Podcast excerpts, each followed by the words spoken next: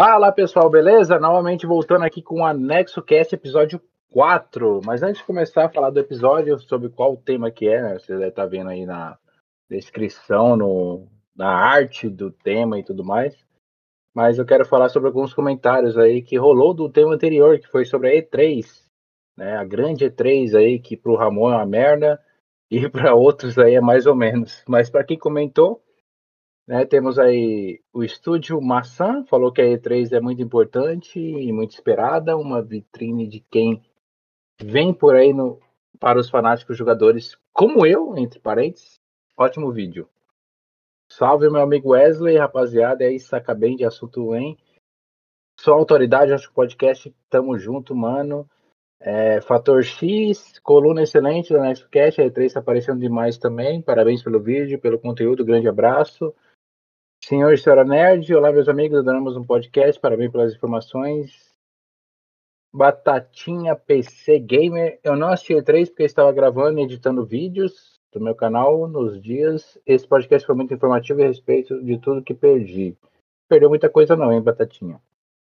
Mas é isso, é algum dos comentários aí que rolou do último podcast.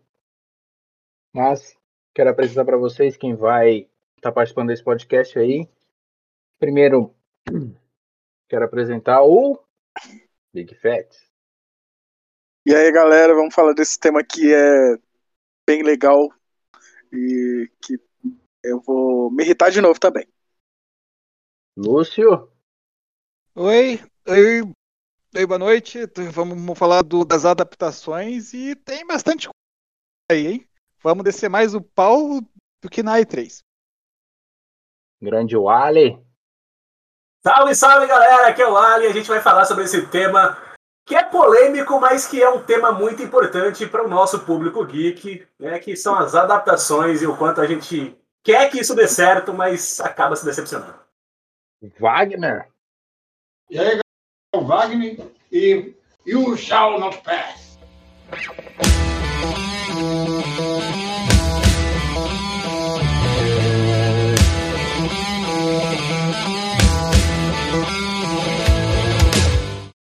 É isso, pessoal. O Alisson já deu a deixa do qual é o tema, a gente vai falar sobre adaptações. O que, que é adaptações? Nada mais é do que é, quadrinho que virou filme, quadrinho que virou game, game que virou filme.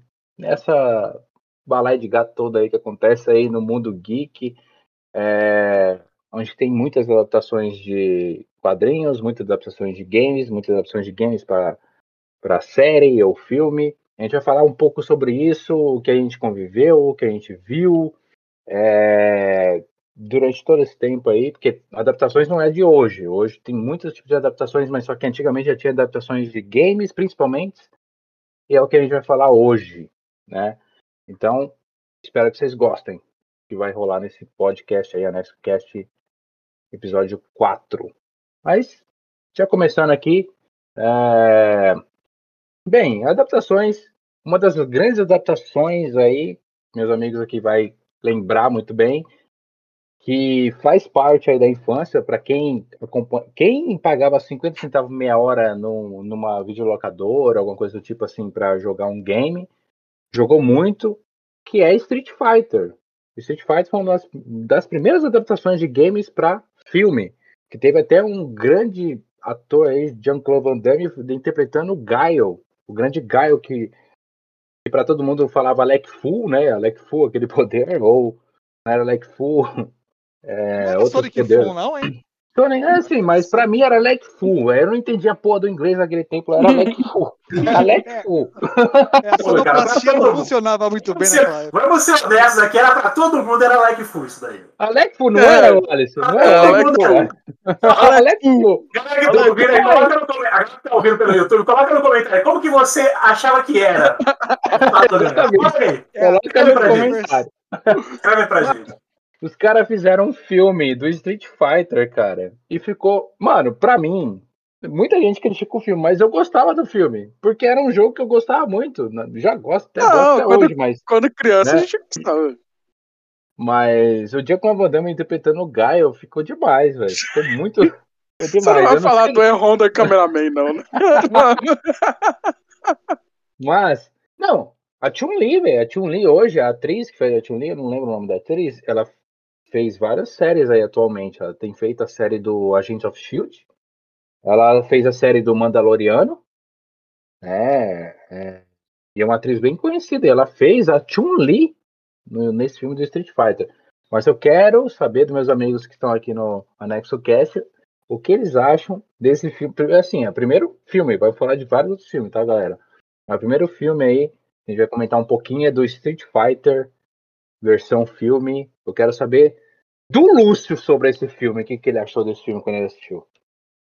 Então, no tempo aí eu achei muito louco, pois aí eu gostava aí do jogo e os personagens. Aí mesmo assim que a história aí não era com quem, o Ryu, aí sendo os principais, aí até que a adaptação ficou animada. Aí você você assiste, mas daí você se diverte.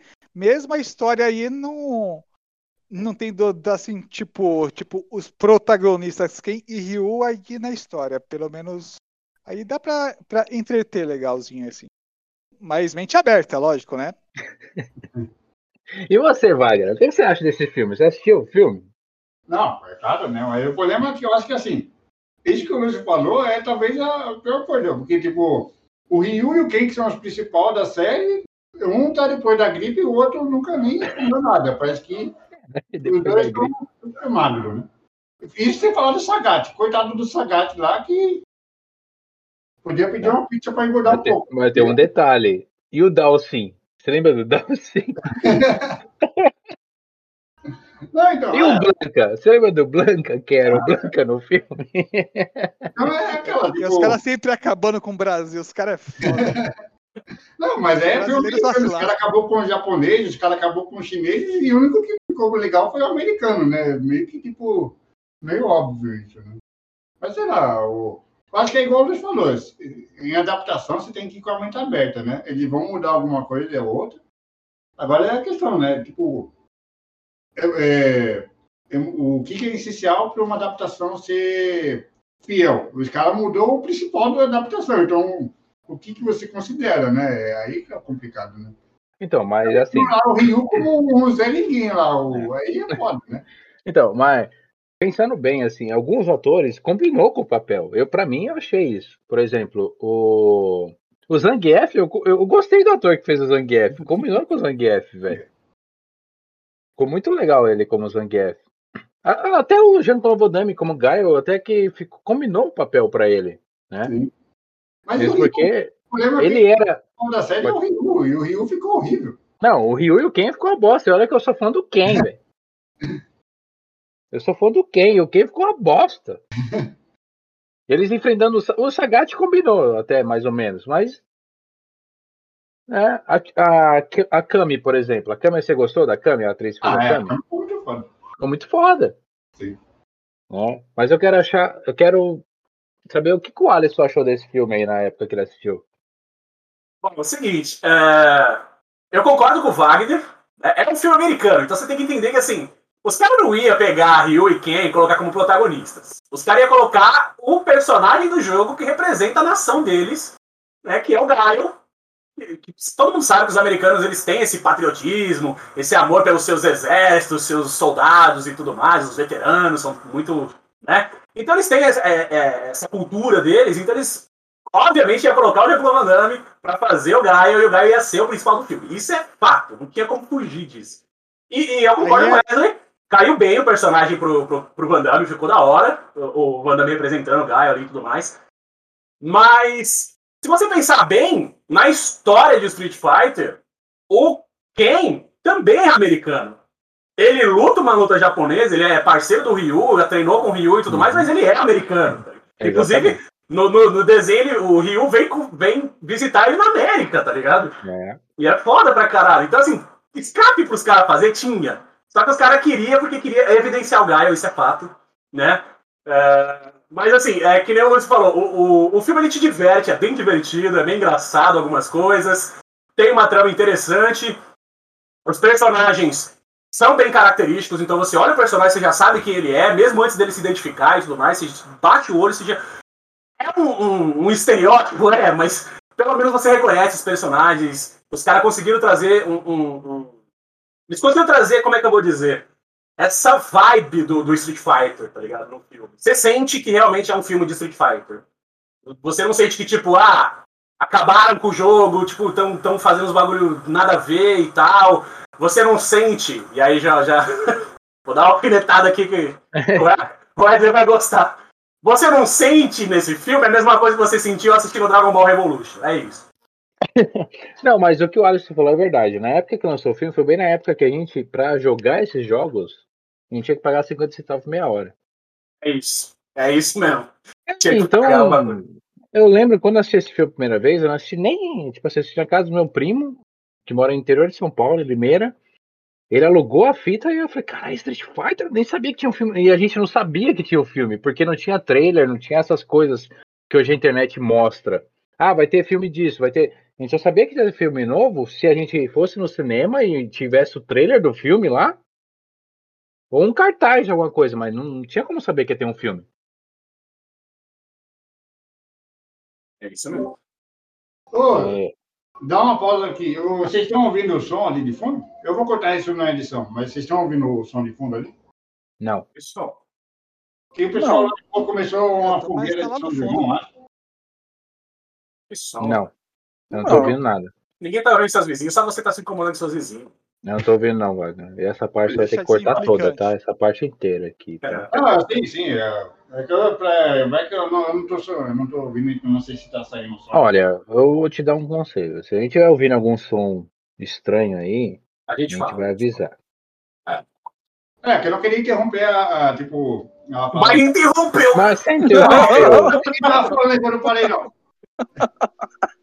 Mas Pô, fala aí pelo WhatsApp, cara, mas não precisa acabar, acabar com a gravação. Você, você interrompeu e eu recomendo até nem cortar essa parte. Deixa essa é. parte só para o pessoal ver que o negócio não é fácil. Deixa essa parte. Eu, eu... Porque, sabe por quê? Porque o que tem o pessoal se dado feedback para mim é essas partes que a gente grava e acaba dando bosta na gravação. E tipo, deixa um pouquinho ali o pessoal, sabe? Você deixa. Aí o pessoal vai e comenta, né? Bom. Os mas falam, enfim. Caramba, os caras é amador pra caramba. É, mano, mas amadorismo é bom. É, amadorismo é muito bom. É bom, o pessoal vê, caralho, os caras é, é, gente como a gente, sabe? É, amadorismo é muito. É, é, é tipo, traz mais gente, né? identificação. Né? Exatamente. Traz mais, é, traz mais identificação, porque aí o pessoal fala assim, ah, pô, posso Mas, começar. Pessoal, Tirando que o Wagner achou que a gente estava escutando o pessoal escutando funk lá na casa dele. É... Não é funk, não, é música. Não é o Wagner, é os vizinhos dele que gostam. É, defende a honra do garoto aí. É, defender a honra. Enfim, não, Wagner. O, na época, para assistir Street Fighter, não tinha, não tinha trailer pra gente ver, só se fosse um cinema. Pra vocês terem noção, eu mesmo só fui no cinema pra assistir. A primeira vez que fui no cinema foi assistir se Homem-Aranha. Não, não, minto. Rei Leão 1. O Rei Leão. O primeiro filme do Rei Leão é na cidade que a gente mora.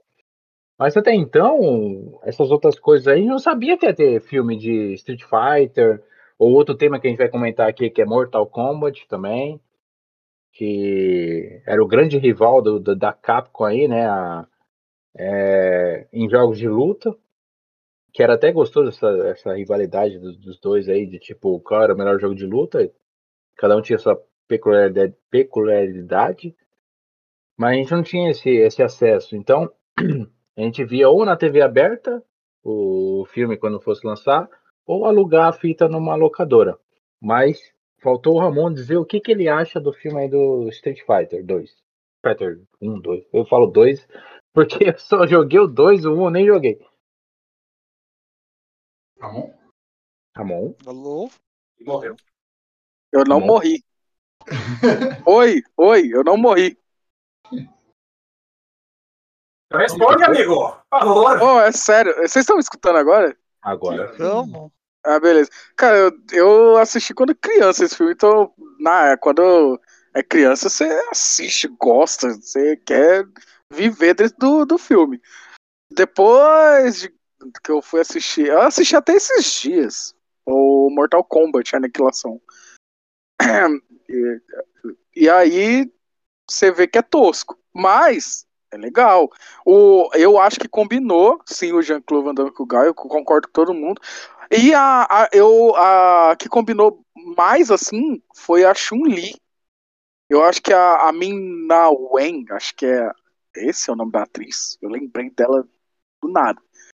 Ela combinou muito. Se fizesse um, uma adaptação de Street Fighter agora, eu acho que chama a Mina Wen seria uma boa para interpretar a Chun-Li ainda. Tipo, teria que mudar algumas coisas, porque a maioria dos atores, alguns morreram, outros ficaram velhos. Não, não vai dar mais liga. Mas, Mas eu. você sabe, mas você sabe, Amon, que fizeram um filme da só da Chun-Li? Sabia disso? Eu sabia, eu já assisti.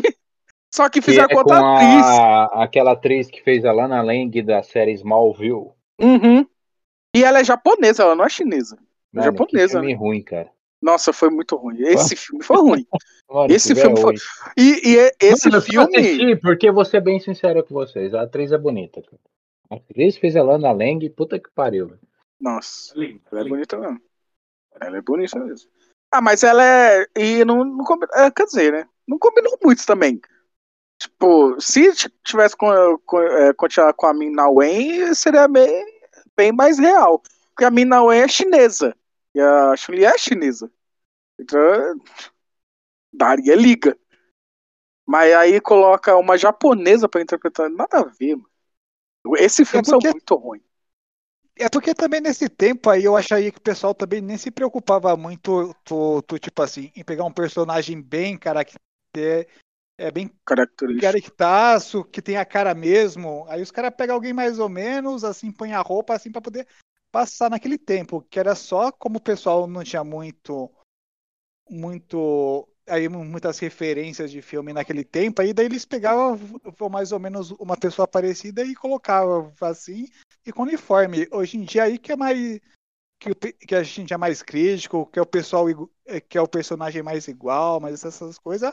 Mas no tempo aí o cara aí o personagem era magro, os caras colocavam um gordo, daí ele passava e a gente achava legal até. Verdade. Você, ah, va- valeu, Lúcio. Você me fez até lembrar de uma adaptação que eu vou falar lá na frente. Vou esperar o pessoal Não- falar aí. Não tem por onde. Estou aqui pra isso. Olha, Ó, mas passando de Street Fighter, né? Não, mas espera aí, vamos. Não, é, e só pra fechar esse tema aí, aí o no filme, aí o Gaio é o principal, por causa aí que no anime o Ken e o Ryu levam um, um pau dele. Daí ele tomou o lugar de principal no filme. caraca, é verdade. Só pra termo de, de referência. Cara, Cara, Meu Deus. É a teoria que falam por aí. Não sei se é mais ele acabou de criar essa teoria. mano, você, você pesquisou isso, né, Lúcio? Não, aí eu lembrei agora, nem. Então, mas outro filme aí que é a adaptação de um game. Assim, eu gostei do primeiro filme. O segundo também gostei, porque a gente. Naquela... Hoje o pessoal critica muito fácil os filmes tais, mas naquele tempo, quando a gente via um filme relacionado a um game, que é o que eu vou falar agora, que é Mortal Kombat. Mortal Kombat fez um anime. Pra mim, o ator que fez o Liu Kang é perfeito. Combinou com o Liu Kang, né? Pra mim. Combinou bastante. Um Não, caminho. ele combinou. É. Aí Esse ele combinou. combinou. O ator que fez no primeiro filme, o Shang Tsung, combinou pra mim também. Eu achei legal o ator que fez o Shang Tsung. O, o Que? primeiro Vai, né? filme eu não gostei tanto. O Johnny Cage também. O Johnny Cage ficou ex- excepcional. Na minha opinião, cara, é difícil você falar um ator que não combinou, velho. É, Olha, isso o, é Ja- o Jax, A assim, Sony, mano, o Jax, mano, todos eles combinaram. O Raiden ficou foda. Kitana, né? Kitana ficou da hora também. O Raiden, o Shao Kahn. Mano, é engraçado o nome Kitana, que eu sempre, mano, eu sempre que quando eu vejo o nome dela, eu lembro do- de a Quintanda mesmo. Sabe Quintanda? De vender fruta, verdura. Meu Deus. Toda vez que eu vi o nome dessa filha da puta, vinha o nome dela, mano. Vinha lembrança de, disso, disso, disso daí, mano. De Quintana. A, a, a, a- eu acho que a única atriz que não combinou tanto assim. Isso eu tô falando pelo. Pelo segundo filme, pelo Aniquilação. Eu acho que foi o da Jade. Sim. A Jade É, eu acho que não Jade combinou, não combinou muito. mesmo. não. Combinou Aí eu muito. concordo, aí eu concordo. Isso aí. Acho que Mano, o que eu gostei da aniquilação foi o Cyrax. Mano, puta que pariu, o Cyrax foi muito foda. Nossa, aquele Cyrus foi foda. O, Verdade. o que eu mais amei da aniquilação foi o Nightwolf, velho. Night muito foda. Wolf, mano, ficou muito top, velho. E, mano, eu vou ser sincero, esse é um filme que eu assisti umas três vezes, velho. Eu assisti umas três Ah, vezes. eu perdi as contas de quantas vezes eu já vi esse filme. Mano, o filme é, É- é muito um- bom, cara. é muito bom. Eu assisto até hoje e falo, cara, eu não consigo encontrar erro nesse filme. Esse filme é muito da hora. E olha que é, é de todos, é, tipo assim, do- dos dois que teve, porque vai ter um terceiro, já tem um terceiro agora, não sei. Não, lançou um filme do Mortal Kombat que eu não assisti ainda. Confesso É. que não assisti. Eu podia ter assistido pra poder comentar sobre ele nessa série. Eu não assisti também. aqui. Também não assisti, não. assisti. Mas. Nem sabia que existia, vocês estão me falando Não. agora lá atrás. Não, lançou, lançou um novo filme. Lançou um novo filme do Mortal Kombat aí. Lançou. Depois eu vou atrás, depois eu vou atrás. Só que eu acho que, como é, é de agora, né? E então, é, a, a chance de ter ficado ruim é muito grande. Pariu. É muito grande. Não, eu tô. Eu, eu vou, vou tirar O uma coisa aqui do meu. É maravilhoso. Né? Mano, eu vou tirar uma coisa aqui do, do meu coraçãozinho, que olha só. Por que será que fizeram uma adaptação de Death Note? Eu já vou pular. Mano, ah não. Ah, você Já pegou é mesmo. isso, Mano, não. você. Não, você quis levar polêmica, velho. Ah, Não, eu, eu não quis levar polêmica. Doeu assim, minha alma agora. Não, Me- não, cara. me- não. me- Mano, assim, eu ó, eu tirar confesso, isso. eu tentei Ah. assistir. Quando eu vi o primeiro episódio, eu falei, ah, não, eu vou parar agora. Ai, Mano, Não, minha é um- alma, não fala disso velho. velho. É um filme, um, um filme. Olha só, esse filme ele é Mas você tá falando, não, vamos separar pro pessoal não entender. Isso, Adaptação o- Netflix. Um isso, link. adapta, isso, Adaptação Netflix. Netflix. Live action Do japonesa. É. É. boa? Boa pra caralho. Não, a live action japonesa é, é excelente. É a melhor. Maravilha. Pra mim ficou melhor pra mim, mesmo, inclusive. Oh, ficou Não, muito foda. muito, porque muito foda. deram ênfase ao L, velho. Porra! E, exato. É, não, não e, e aí a Netflix fala assim: pode deixar, eu vou fazer melhor. E aí ela faz um filme americano de ficção científica. E bosta. Não, não, ficção científica não, pô. Respeita o sci-fi. Respeita o sci-fi, por favor. Aquilo Aquilo ali é ficção doentia pra mim, aquilo ali. aquilo pra cara, mim. É ser doentia. Mano, Na moral. o Shark- Sharktonado é melhor que isso aí, cara. Mano, olha só.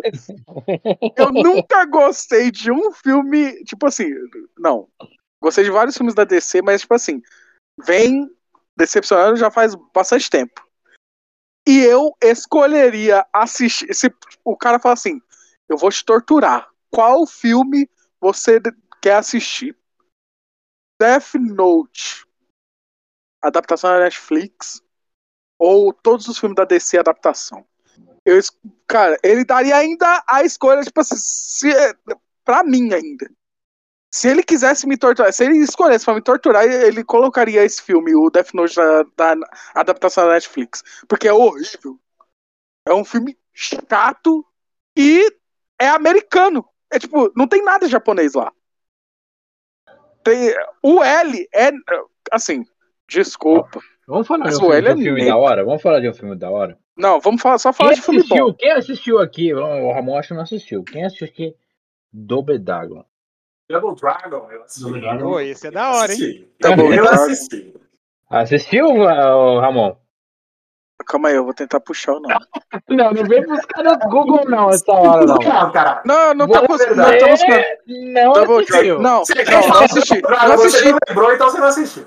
Não assisti. Não assisti. Não assisti. Mas eu vou É. pesquisar assistir. Deve ser da hora. O que, que você achou do Double Dragon, o Wagner? Não, Double Dragon é muito bom, hein? porque tipo, Mano, o, o- acho que o mais legal do Double Dragon é que tipo, ele tem bastante ação e tal, porque é o, é o que o jogo era tudo sobre, né?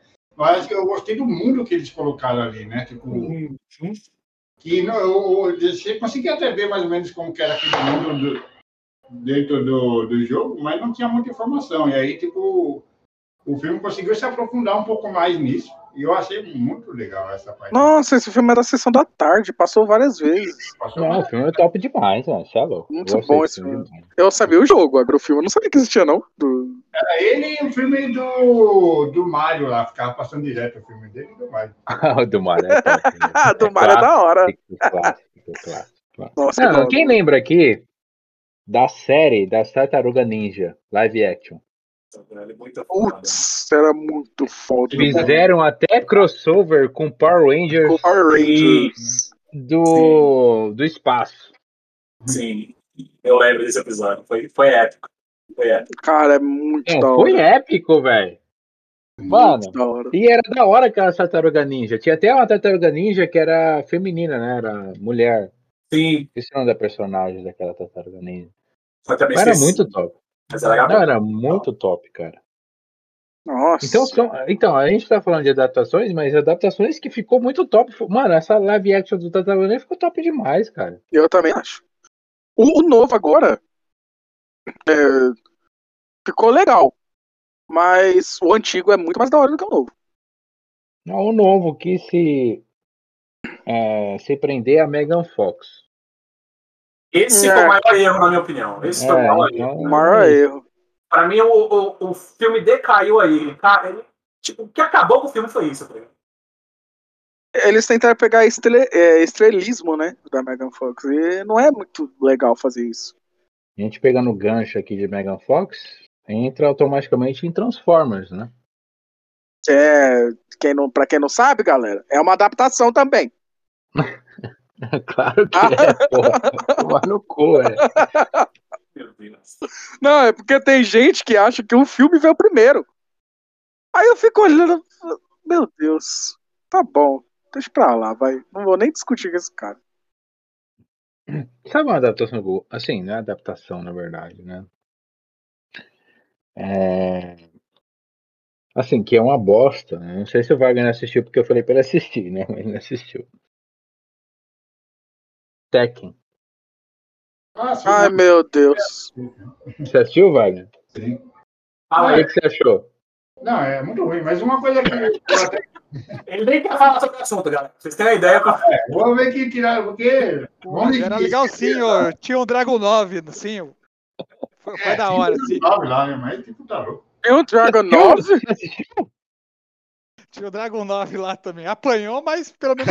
Não, você assistiu, filha da puta, só por causa do Dragon 9, mano. Só por causa do Dragon 9. Daí ele perdeu, daí eu desliguei aí o filme. Não, espera aí, tinha o Dragon 9? Tinha, tinha. Tem, tem, tem o Dragon 9, caralho, no filme do Tekken. Caraca, eu não percebi ele. E tinha o Steve Careca. Puta que É pariu. verdade.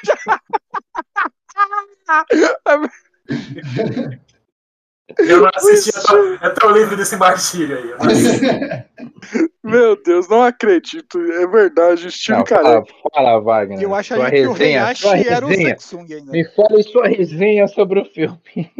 Na verdade, eu, eu ia falar uma outra coisa, que eu acho que talvez possa. Como é que vai valer para qualquer filme que a gente vai falar aqui? né? Porque, tipo, adaptação, principalmente de jogo para filme, né? É muito difícil capturar a, o, o feeling, né? A sensação do jogo. Ainda mais jogo de luta, jogo mais, tipo, de aventura e tal. É, aí eu acho que a questão é, tipo, se o filme vai se levar a sério ou não. Porque eu acho que o problema é quando o filme quer se levar a sério, sendo que não tem como o filme se levar a sério, sabe? Por exemplo, antigamente tinha aquele filme B que o pessoal fazia um negócio por zoeira para se divertir. E, tipo, a diversão do filme era isso. Você sabia que não era um negócio bom, mas você ia lá para se divertir e rir do que estava acontecendo ali no negócio. E eu sinto falta disso, principalmente em adaptação de jogo. Porque, por exemplo, uma adaptação de um Uncharted ou de um The Last of Us, você consegue fazer um negócio sério, porque é basicamente um filme o jogo lá, né? Mas, tipo, Mortal Kombat, Street Fighter, Sonic, se você for levar a sério o filme, velho, você não vai, não vai ficar legal.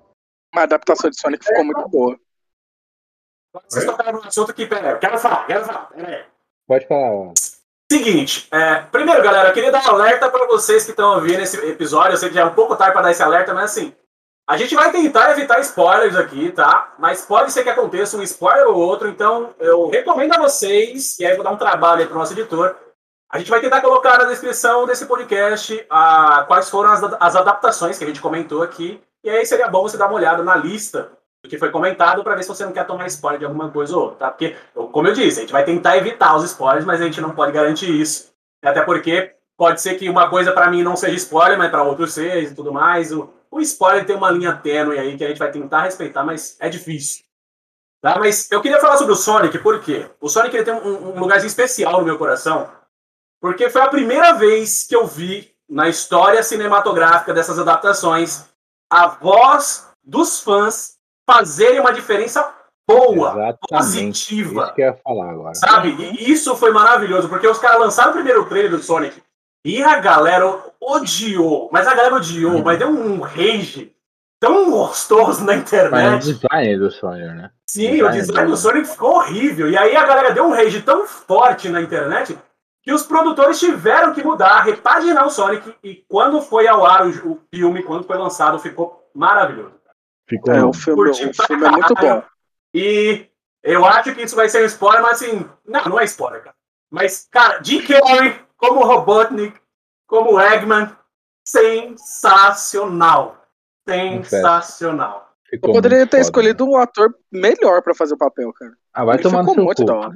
Vai dar o rabo. Não, não, não. Não, não. não. não, não eu acho que Quem não. você escolheria? Você escolheria quem?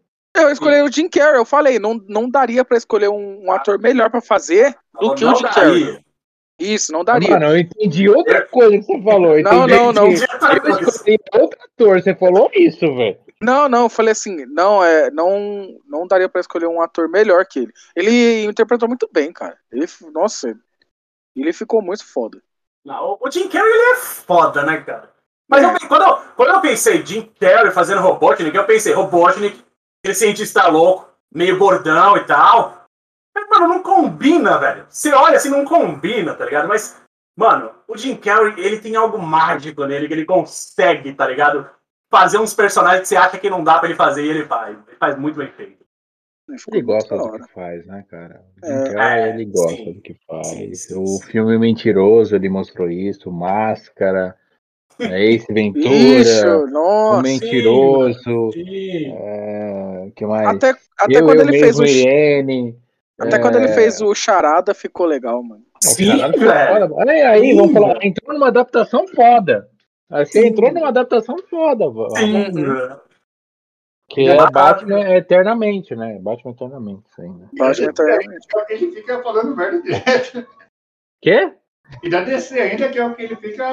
É, mas Batman eternamente. Não, mas eu o amo Jim a DC. Carrey como charada combinou excepcionalmente. Eu não gostei muito do ator que fez o Batman, vou ser bem sincero pra você. Não. Mas o ator do Duas Caras, mano, que é. Esqueci o nome dele. É o que fez o meme Homens de Preto, né? O. o nome ah, dele, mano. Eu esqueci o nome dele também.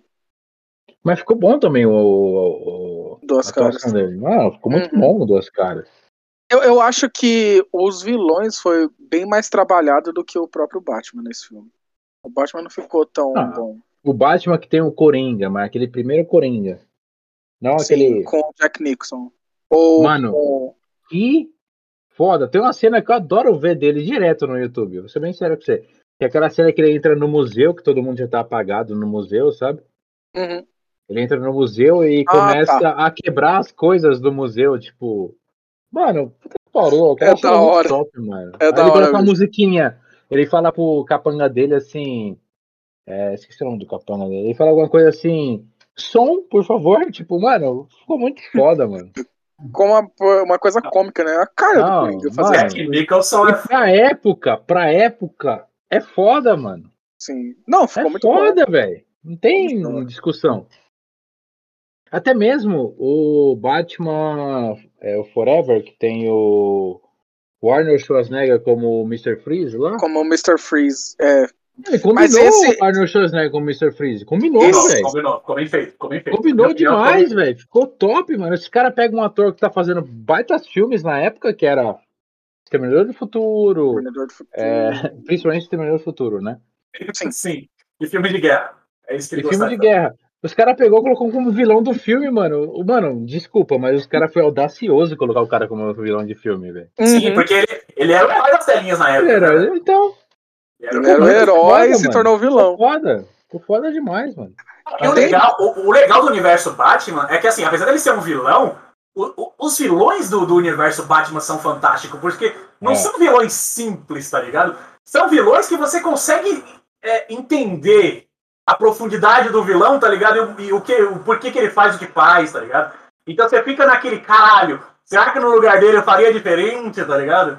Porque, tipo, mano, é, é muito foda essa pro- profundidade dos personagens, principalmente os vilões do, do, do- do universo do Batman. Eu acho isso fantástico, assim. Mas aí eu quero fazer a pergunta, então. Vocês Ah. estão falando dos personagens e tudo.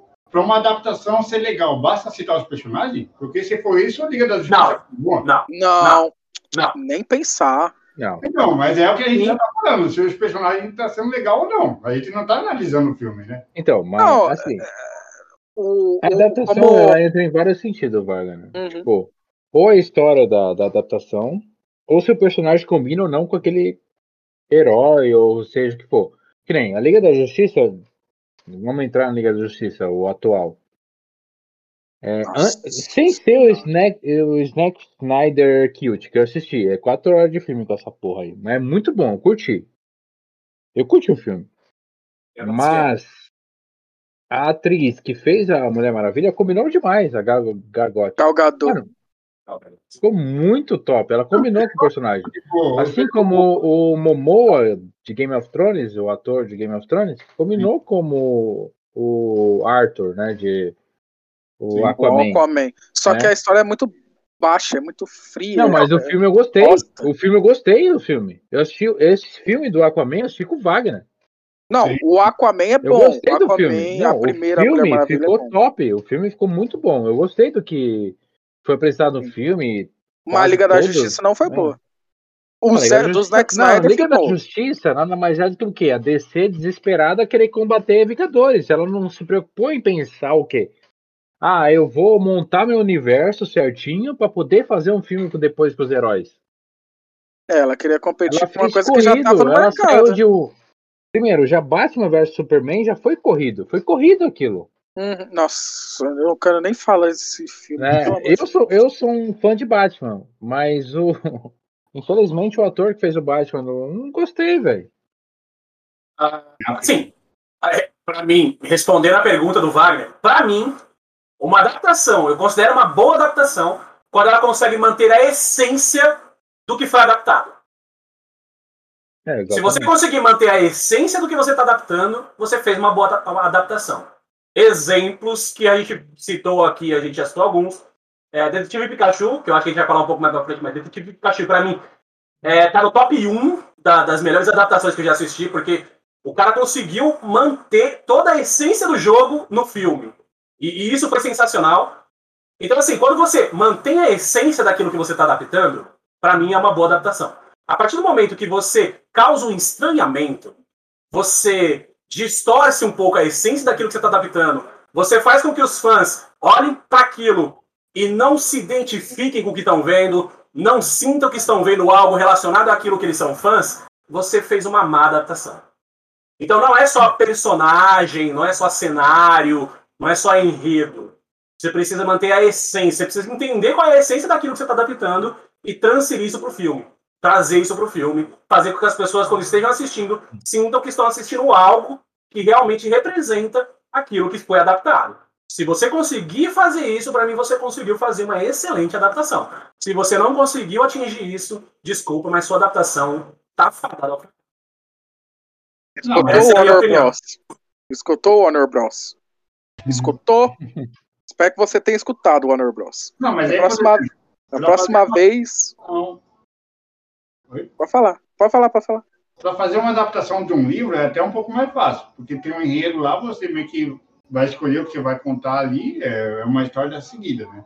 Por isso que, por exemplo, tem a animação, a, a adaptação do Senhor dos Anéis, que até ganhou vários Oscars de tudo. Né? Harry Potter é um dos filmes que o pessoal mais gosta, porque é uma adaptação de livro. Quando você vai fazer a adaptação de um jogo, você definir o que é a essência de um jogo é complicado. O que é a essência do Street Fighter? O que é a essência do Mortal Kombat? O que é a essência do Double Dragon, por exemplo? Respondo, eu respondo pra você o que é a essência de Street Fighter pra mim, pelo menos. Eu respondo. O que, que é? A essência de Street Fighter pra mim é lutas de ruas que são, representadas por é, personagens de, de várias nações. E o primeiro filme conseguiu fazer isso, então? Pra mim, conseguiu. Quer dizer, conseguiu de uma forma divertida e engraçada, porque hoje em dia, né, hoje em dia com politicamente correto e tudo mais, a galera vai meter o pau porque, tipo, tem muito, como é que eu vou dizer ali, muito xenofobismo ali, né, tem muito estereótipo e tudo mais, mas pra mim eles conseguiram manter a essência. Você consegue ver ali quem, quem tá representando o americano, quem tá representando o russo, quem tá representando o indiano, quem tá representando o japonês, você consegue ver. Tem estereótipos, foi um pouco forçado, tem algumas coisas muito erradas ali, tem. Mas para mim a essência tá ali. E, e, eu acho um filme legal, bacana e divertido, tá ligado? Mas onde é Você... que tá a luta de rua ali no filme? Oi? Onde que tá a luta de rua no filme? Oxe, Zangief contra a Honda, velho. Da única. Eles lutam em cima de um monte de uma maquete? É rua, velho? Luta de, tem de, de, luta de rua lá. Tem aquela luta marcada no Rio, lá no, na. Tipo, na, na, na, na jaula, ó. É, que Street Fighter foi tipo. Foi uma, uma, uma adaptação bem sucedida. Foi uma adaptação boa pra sua época. Das primeiras, mas foi uma adaptação boa. Eu tô dizendo que foi tipo. Caralho, acertaram no, na, na, no bagulho. Tá não, não tô dizendo que acertaram, erraram muita coisa. Não falei, erraram, a gente citou aqui. Erraram muitas coisas. Faltou realmente mais Street Fighter, mais lutas de rua ali, mais encontros do nada e tipo, se, se estranhar ali, começar a lutar nos becos, nas ruas, no metrô, nesses lugares assim, tá ligado? Faltou, eu sinto que faltou isso. Mas, é que eu falei, eles conseguiram pelo menos manter um pouco da essência do que foi adaptado, e isso para mim já é um acerto, tá ligado? Tem filme que não consegue nem fazer isso. O mínimo, que na minha opinião é isso, eles não conseguem fazer. Sim. Então, para mim, é, é isso. A minha, a minha opinião é essa. Olha, a minha opinião é o seguinte: eu queria que tivesse a Makoto dando um soco no ar sozinho. de piada interna pra galera que tá ouvindo aí. Nossa, verdade. Eu queria ver a Makoto dando uma sequência e no fim ela dando um soco no ar do nada, sabe? Maldita Makoto. Pra quem não entendeu a piada, é o seguinte: o, o, Wagner é fã da Makoto. E no Street Fighter 4 ele dava uma sequência e emendava o Hollywood da Makoto no ar. Não acertava ninguém. Não entendia ele, por que ele dava ele aquele Hollywood, mas até hoje. dele pra dar esse que não tá. Só pra a gente começava a rir. Não, mas o também tá dá soco no ar também. Quem? Quem? O Dan, o Rosinha, ela também dá soco no ar. Porque se ele dá soco no ar, que é, tipo, ele fazer uma puta sequência, ele podia dar um combo magnífico, mas ele simplesmente quebrava o próprio combo dele dando esse soco no ar do nada. E a gente achava muito Mas engraçado. é um soco no ar, Lúcio, não é pra acertar o cara, é um soco pra é, cima. Ele fazia um soco no vácuo, do nada, pra ninguém, tá ligado? Ah, tá. Eu pensava que era um soco do Dan. A Magoto dava um soco pra trás dela, eu nunca entendi aquilo. Verdade, mano. Isso só no 4 ela fazia é, isso. No porque 4, no, no 4. No 5, ela tem no 5 a Makoto? Não, não, tem, não, não, não. Tem não. Ainda bem, né, pro Wagner. Se tivesse, não sei que. não, deixa lá no 4 só. O Street Fighter, então tá bom. Cara, uma, uma adaptação legal também. Qual que é a essência de Mortal Kombat para mim? O primeiro filme mostra a essência de Mortal Kombat. Sim. Que é um combate mortal que acontece eventualmente usando, é, usando representantes de vários mundos e tal. Num combate até a morte. Mano, ali o filme explica, o primeiro filme explica certinho o que é a essência do Mortal Kombat. Para mim, ficou perfeito. Tá ligado? Aí vem Mortal Kombat a aniquilação. Aí os caras foram um pouco, vamos dizer assim, audaciosos. Porque eles fugiram um pouco do, da essência do que é o Mortal Kombat para trazer uma nova trama com os personagens que meio que deram certo no, no, primeiro filme e tudo mais. E, vamos dizer assim, um enredo um pouco mais sombrio e complexo por trás de tudo, tá ligado? Envolvendo, tipo, um, um, um negócio meio político, até diria. É. Então, mas aí é por, por, isso que eu falei um pouquinho antes. E o primeiro filme foi bom porque ele não se levou a sério, sabe? Ele sabia sim, que não sim. fazer um negócio muito certinho, então ele, ele tentou fazer, tipo, aquelas, aquelas atuação exagerada, tipo, sua alma é minha! E esse bagulho que é tipo para chamar atenção, porque ele sabe que, tipo, é para se divertir ali, para que divirta os outros também. Mas Sim. o segundo, ele quer se levar a sério, e não dá para se levar a sério, sabe? Porque é uma adaptação de Mortal Kombat. Como o cara quer colocar uma trama de Oscar no negócio, não vai dar certo, velho. Não, isso é verdade. Isso não, daí é... não, não daria pra, pra encontrar mesmo. Isso aí eu concordo, tá ligado? Não, a, a, a, a aniquilação. Você foi Mortal Kombat? Você lembra da série do Mortal Kombat? Sim, eu lembro. Qual? Era do Kung Lao e quem, Vaga? Sub-Zero, né? Não, teve uma versão do Sub-Zero também depois, né? É. A primeira foi do Kung Lao com o Liu Kang, mas depois teve uma do Sub-Zero. E essa série é boa? Ah, é merda. Eu assisti, mano. Tá eu não assisti também, eu nem sabia que existia. Ah, mano, é aqui, velho. Aqui. Eu tô velho, mano, eu sei, eu tô velho. Eu lembro desse bagulho. mano, eu nem sabia que existia. e nem é por conta da velhice. Vamos falar de uma série que é adaptação de, de um quadrinho, né? Mas que o Alisson vai ficar puto quando eu falar da série, mas tá bom. Vai lá. Smallville. Não, não, aí quem vai ficar puto é o Celso. É muito boa essa série, vai. E a não é série? É, não, vamos falar outra série, eu vou ver se o Alisson lembra. A série da Mulher Gato. Série da Mulher Não, não, essa Era não. Filha, filha do Batman. Não Ela é a filha do Batman. Não lembra? Passava não. no SBT essa série. É, mano, o bagulho era louco, o bagulho era brisado. Ela é. A... O Alisson, é a Celina série... é filha do Bruce. Não, não, não. Que porra, Celina, filha? A Celina é mãe da menina que é filha do Batman. A Celina morre. Ah, é verdade. E quem treina a filha da Celina é a Bárbara Gordon. É a Bárbara Gordon. Na cadeira de roda. é sério, velho. Essa é a série. Procura, procura depois. Procura, procura. mano, é verdade. Procura. Porque a, a galera vai ficar boa.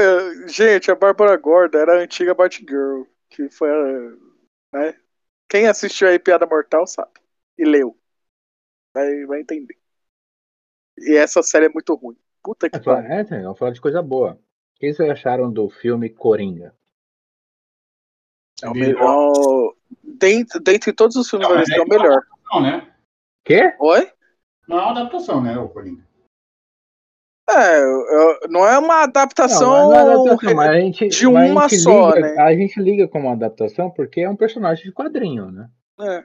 Não é uma adaptação de. Eu não acho que. Se você considerar como adaptação, o filme fica ruim. Eu acho que você tem que ver o filme como, tipo, um spin-off, digamos assim, né? Tipo, uma inspiração, talvez, não uma adaptação. É, ele foi inspirado em várias, em várias HQs do, do Joker. É. Então, vamos, então vamos, vamos, entrar nisso que o Wagner falou. Como adaptação de um quadrinho, o que, que, você achou? Não, como adaptação de um quadrinho, só o final foi legal. Porque é o final que tipo mostra o, tipo a cidade de Gotham toda meio que tipo, é, um caos. Um caos, né? E, tipo, vários que foram inspirados pela loucura do Coringa e tal. Mas é só aquele, sei lá, os cinco minutos finais daquilo, é, é, muito pouco. Se você for pegar como adaptação, é só aquilo que salva. Mas eu acho que se você pegar como inspiração, porque, por exemplo, aí a gente vai ter que falar a diferença, por exemplo. O que é uma adaptação e o que é uma inspiração, porque não tem muita adaptação legal das obras do Lovecraft. Mas um dos melhores jogos já feitos foi inspirado em Lovecraft, que é o Bloodborne. É uma inspiração da, do mundo do Lovecraft, é um dos melhores jogos já feitos. Então você tem, aí a gente vai ter que comentar o, qual, o que, que é mais importante, uma adaptação meia boca ou uma, inspira, um, uma obra inspirada em algo, mas sem se atrelar aquilo. Assim. Sem entrar nesse assunto, o Wagner já explicou tudo, já quebrou todo mundo nas palavras. Como assim? É. Como assim? Ele... Bem, Sabe uma adaptação que o pessoal não conhece a história verdadeira e o pessoal elogia hoje e, e virou fã? É Guardiões da Galáxia.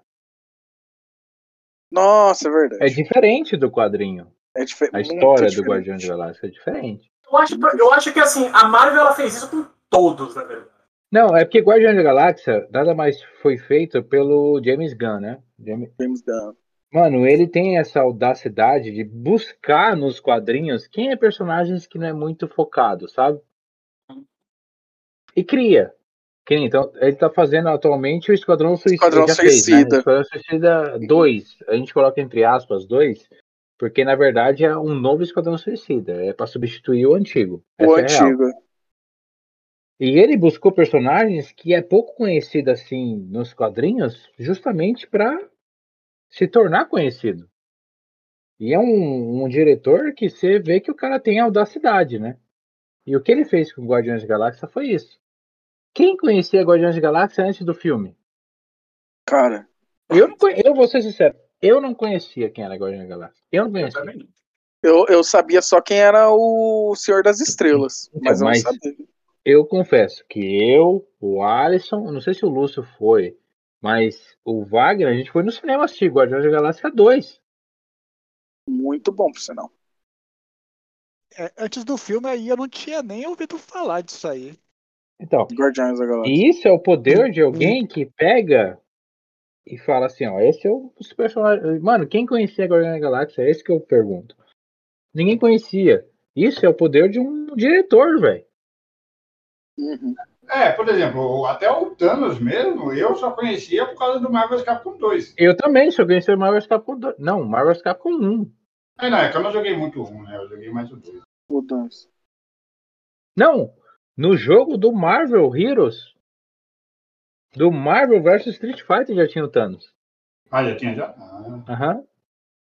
Eu Mas conhecia conheci só aí por também. conta- Eu só conheci ele aí. Eu não sabia que ele era um titã louco, que queria dizimar metade do universo. Eu não sabia. Eu fui descobrir no filme. É, que eu acho que isso é uma parada que talvez, por exemplo, não sei se tem muito a ver com o tema, mas eu acho que pra gente aqui no Brasil era difícil acompanhar quadrinho, principalmente porque era quinzenal, esses Eu quadrinhos. não sei se era difícil, Sim. Era questão de tipo. Assim, que a gente conhecia de personagens que era herói, que a gente nem sabia que cada um era de uma empresa diferente. Homem-Aranha, Batman, o Liga Batman da Justiça, também. Superman, é, Ah. X-Men, X-Men, verdade. O Quarteto Fantástico. Quarteto Fantástico. Quarteto Fantástico. É, mais ou menos. É Quarteto Fantástico. E, e não era assim, bem explícito pra gente o que, que era, o que, que deixava de ser. É, Vingadores, tinha Vingadores também. Tinha um desenho dos Vingadores, eu lembro que tinha. Tinha. É bem antigo esse desenho. Hulk, né? Estamos esquecendo do Hulk, não pode. O Hulk também. o Sim, Hulk. Não, o Não, o Hulk era filme, velho. O Hulk a gente, conhe- eu conhecia. Quando eu falava a palavra Hulk pra mim, eu lembrava daquele filme antigo do Hulk, velho. Sim, sim. Tinha um desenho animado lá também que era E legal. que por sinal, velho, era uma adaptação foda, velho. Sim. Que era o carinha, um ator mesmo, que era bom. Era um ator, mano, que ele quebrava Sim. lá o isopor lá e era Hulk, velho. Verdade. Mano, era foda, velho. E tinha o Stan Lee nos filmes, né? Nem sabia quem era o cara, velho. É. Nossa, depois de muito tempo a, pe- a- o pessoal começou a descobrir quem era o Stan Lee. Mas eu, eu acho que em adaptações Ah, assim, sabe uma adaptação foda? Vamos ver se o Wagner lembra. O Fantasma. Não, o Fantasma era muito bom. Puta que eu parei. Sim, Fala. Wagner. Mano, que adaptação foda. E, tipo, Lembra desse filme, Lúcio? Um quadrinho dele, mas a adaptação, ela passou toda. Ela conseguiu, é igual o falou, ela conseguiu passar a essência do personagem. Exatamente. Hum, A importância do anel pra ele, toda É, aquela. exatamente. hum, Exatamente. Você lembra desse filme, Lúcio? Assim, aí eu. Aí da história eu não lembro muito, só lembro É um cara era- roxo. É um cara com a cara- fantasia roxo. Ah, sim. É assim, então, Lin eu- Lies. eu ia tem falar, roxo, né? Eu só lembrava só aí do cara aí com a. Aí com esse negócio roxo e o. E, e o anel mesmo. É o anel de nem- dele lá. É, Mano, e confesso. É muito bom o filme, cara. Mano. Sim. É, mano, quem tá assistindo aqui, quem tá acompanhando o podcast aqui, ouvindo, talvez não lembre, mas quem for da nossa época vai lembrar, mano, é um filme sensacional. Passava no tele, é, tela de sucessos do SBT. É, se quiser, dá uma procurada pra Ela de sucesso, Cine. verdade. Cine Belas Artes. Não, Cine Belas Artes era, era outro filme. Era o da Mulher Gato. Era mais tela de sucesso que ele passava mesmo, Fantasma. É muito bom, cara. É muito da hora. Recomendo, É, muito e bom. também aí um outro filme, filme aí que eu achei que a gente também, aí no tempo aí, eu não sabia que fazia parte da Marvel, era da Marvel, era o Blade também, né? Que o Sim. filme era da hora Sim, pra caramba Blade. aí. Sim. A gente nem sabia que tinha esse mundo aí, mas os filmes a gente gostava pra caramba, que a história Mano, era, era simples, da hora e, tinha quando porrada eu pra vi o. Blade no, no desenho do Homem-Aranha, cara, eu falei, que porra que o Blade tá fazendo aí? Velho. Ô, meu então. Não é. Eu fiquei do mesmo jeito, cara. Eu fiquei tipo, que, o Blade é o Snipes? tipo, como assim, velho? Aí, E o, o universo, Blade. Pode falar. aí o universo Marvel começou aí no Homem-Aranha, que aí todos os personagens começaram no Homem-Aranha. Primeiro o X-Men, o Justiceiro, o Blade, todo mundo fez uma participação especial. Depois os caras. Meu gatilho atacando. O Alisson, que é fã do Homem-Aranha, lembra? Lembra quando o Homem-Aranha invadiu a mansão dos X-Men? Sim. Que, que nostálgico, cara. Que nostálgico. Ele foi pedir ajuda e o pessoal ignorou ele, né? Ele- Exatamente. É. Sim, isso foi o mais foda, tá ligado? Porque eu gostava do Homem-Aranha porque trazia é, é, é, essa essa polêmica de tipo, ele sempre se dava o máximo pra ajudar todo mundo, mas quando era ele que precisava de ajuda, ele sempre ficava na mão. tá? E isso era foda, porque, cara, como era difícil pro Homem-Aranha ser o Homem-Aranha, tá ligado? E, e eu acho que isso foi o que fez a fanbase do Homem-Aranha crescer tanto e o que tornou ele o carro-chefe da Marvel, o que tornou ele tão carismático, a galera, porque foi o primeiro herói com que todo mundo se identificou, porque, cara, o Peter Parker e o Homem-Aranha, ele representavam o que é a vida do nerd, tá ligado? Uma vida difícil pra cacete, aonde você tem que resolver os bagulhos sozinho, aonde ninguém te entende, você não pode confiar em todo mundo, você é visto como um estranho, você é meio excluído das coisas. Então, cara, era sensacional, mano. Era sensacional Homem-Aranha. Mora no meu coração, é meu personagem favorito. E, cara, por favor, não fale dos filmes de hoje, porque senão eu vou dar um rage desgraçado nesse Mas entrando no Homem-Aranha, já que você falou, Meu Deus. o que, que você achou do, Não faz isso comigo. do primeiro filme do Homem-Aranha? que, é, que é legal até adicionar no que o Alisson falou do Homem-Aranha, que, por exemplo, se você for ver, tipo, ah, o, o Superman é um alienígena, o Batman e o Homem de Ferro são milionários. Uhum. Mas o Homem-Aranha, ele tinha que trabalhar no emprego de meio período para poder pagar o aluguel.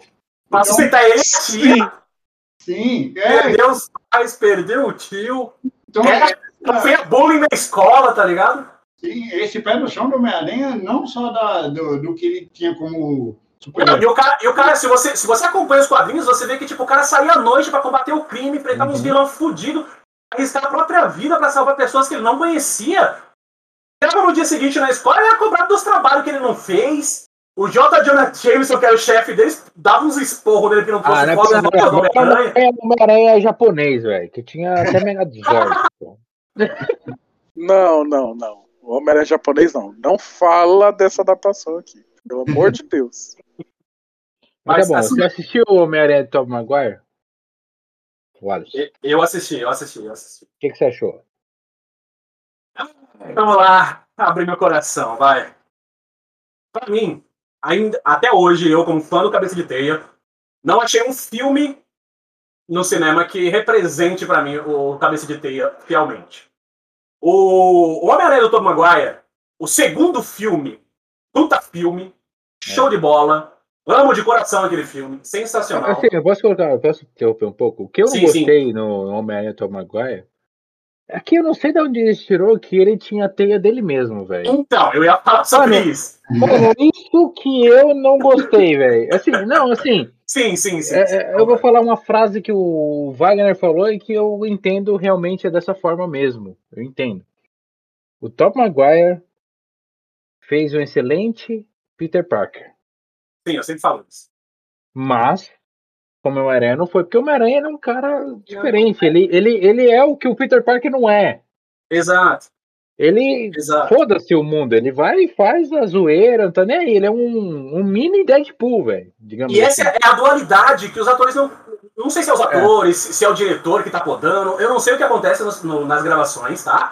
Mas para mim essa é a dualidade que eu não tô conseguindo ver, porque o Peter Parker ele é uma coisa, o Homem-Aranha é outra, e eles não estão conseguindo separar isso. É. O Tom Maguire fez um excelente Peter Parker, mas quando ele ia pro, pro traje, quando ele ia pra Homem-Aranha, ele não representava o, o, cabeça de teia, ele não representava o Homem-Aranha, eu não sentia que tava vendo o Homem-Aranha, e esse pequeno fato que você mencionou, que tipo é, é um divisor de água entre os fãs, é, sobre ele usar a teia orgânica do corpo, próprio ah. corpo, ao invés de desenvolver a própria teia, para mim isso empobrece o personagem, porque uma das coisas Exatamente. mais ricas do Peter Parker é a genialidade dele. É o fato hum. dele ser nerd e ser inteligente o bastante para conseguir pôr a própria teia dele, criar um mecanismo para lançar essas teias no traje dele, sabe? Isso é. é, fantástico, porque tem, tem situações nos quadrinhos, e a galera que é fã dos quadrinhos aí vai vibrar comigo agora, porque eu vou falar a verdade, porra.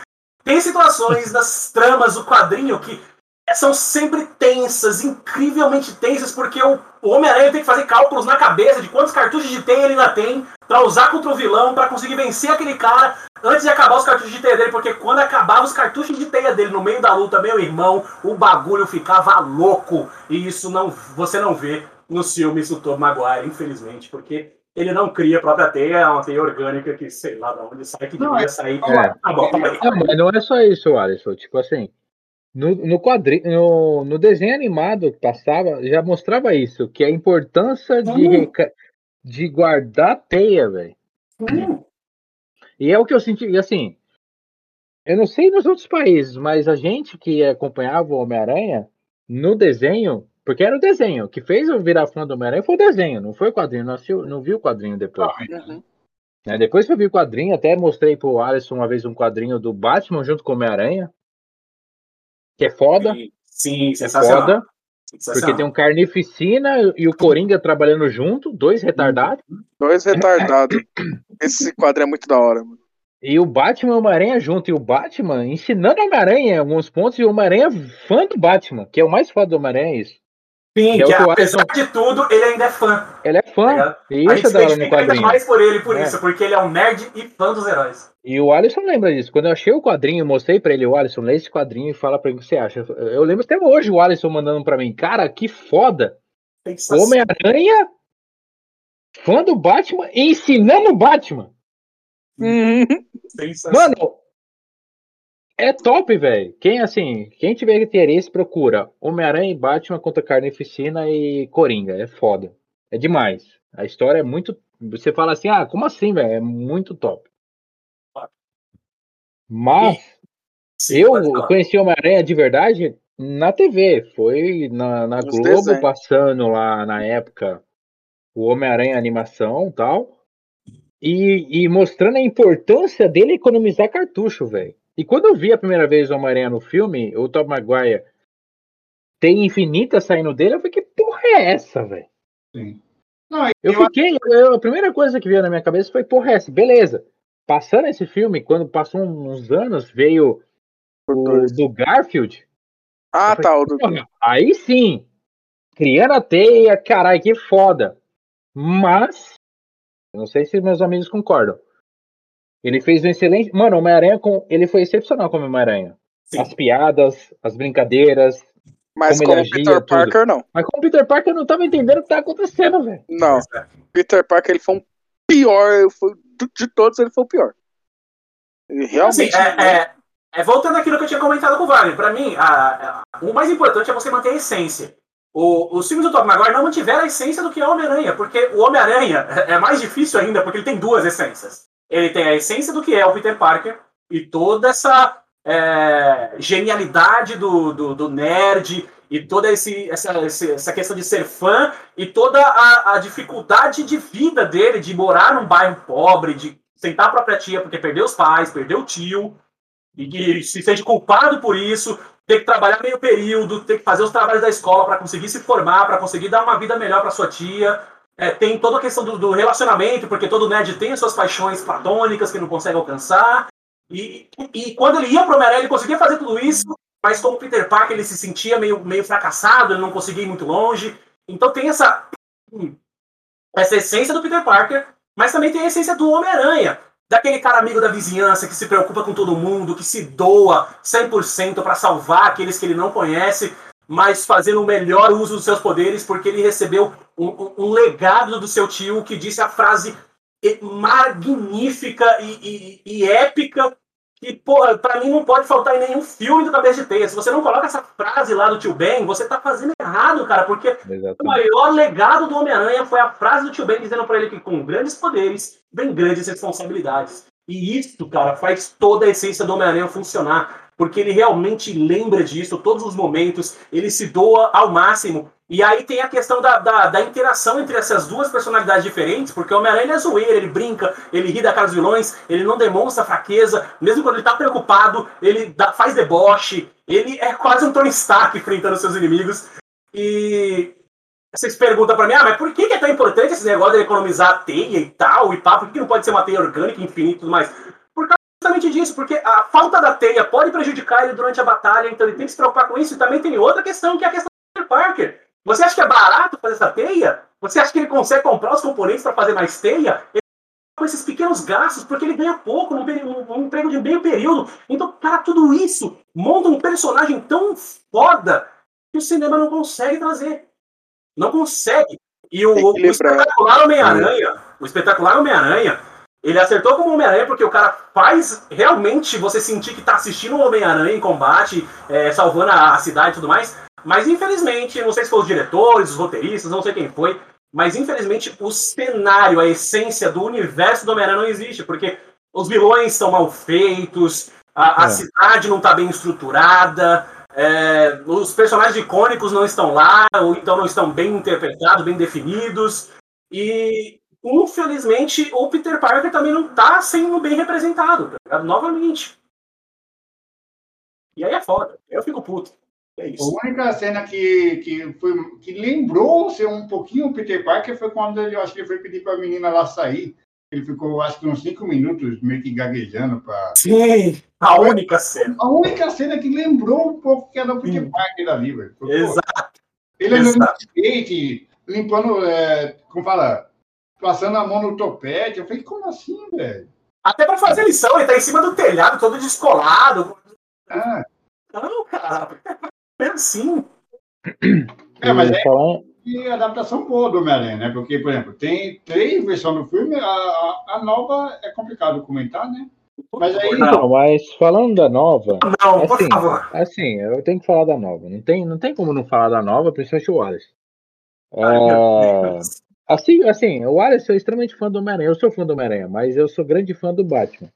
Assim eu como também. se fosse falar do Batman, eu vai tomar no cu Batman do, do Batman vs Superman, Batman vs Ben Affleck. Mas para mim criticar, eu tenho que assistir. Eu sou desse desse desse night. Sim, sim, sim. Mas o Homem-Aranha atual que fizeram sendo desculpa o termo, putinha do Tony Stark, foi isso. Foi isso mesmo. É, foi isso. É, foi legal apresentar ele lá no, no Guerra Civil, pegando o escudo do Capitão América tal. Falei, caralho, ele é Homem-Aranha mesmo, né? Tipo, fã dos caras, porque ele tá demonstrando um pouco de fã dos caras. Pô, você tem um braço de, de, de metal, que da hora tal. É Homem-Aranha mesmo. Mas a origem dele cagou, velho. A origem do cara, do Homem-Aranha, que é a principal coisa. E os caras cagou a origem, transformou a origem dele sendo como toda a origem dele fosse do Tony Stark, velho. Assim, é, na minha opinião, é que nem eu falei, né? Depende, tudo depende da sua visão do que é uma adaptação. Para mim, eu já expliquei qual é a minha visão de adaptação. Você manter a essência. Para mim, simplesmente pegaram a essência do Homem-Aranha e falavam, falaram assim, ó, faz um filme aí, os caras pegou e. Não, joga essa porra no lixo. Tá ligado? Pra mim, jogaram no lixo a essência do é. filmes lá. Jogaram no lixo. Eu não vou dizer que o filme é de todo ruim. Tem coisas ali que eu achei foda, algumas cenas, algumas fotos foram bem montadas. Tem um, um quê de Homem-Aranha ali. Mas a essência. Mas é a essência. Toda... Eu entendo você, Alisson. Assim como pra mim a essência do Batman é importante. Onde Sim. já viu o Batman falar que precisa do Superman, velho? Aí foi embora. Mano, vai ter ali. O, Alisson. Mano, eu tava no, o Alisson é do meu lado. Eu lembro até hoje.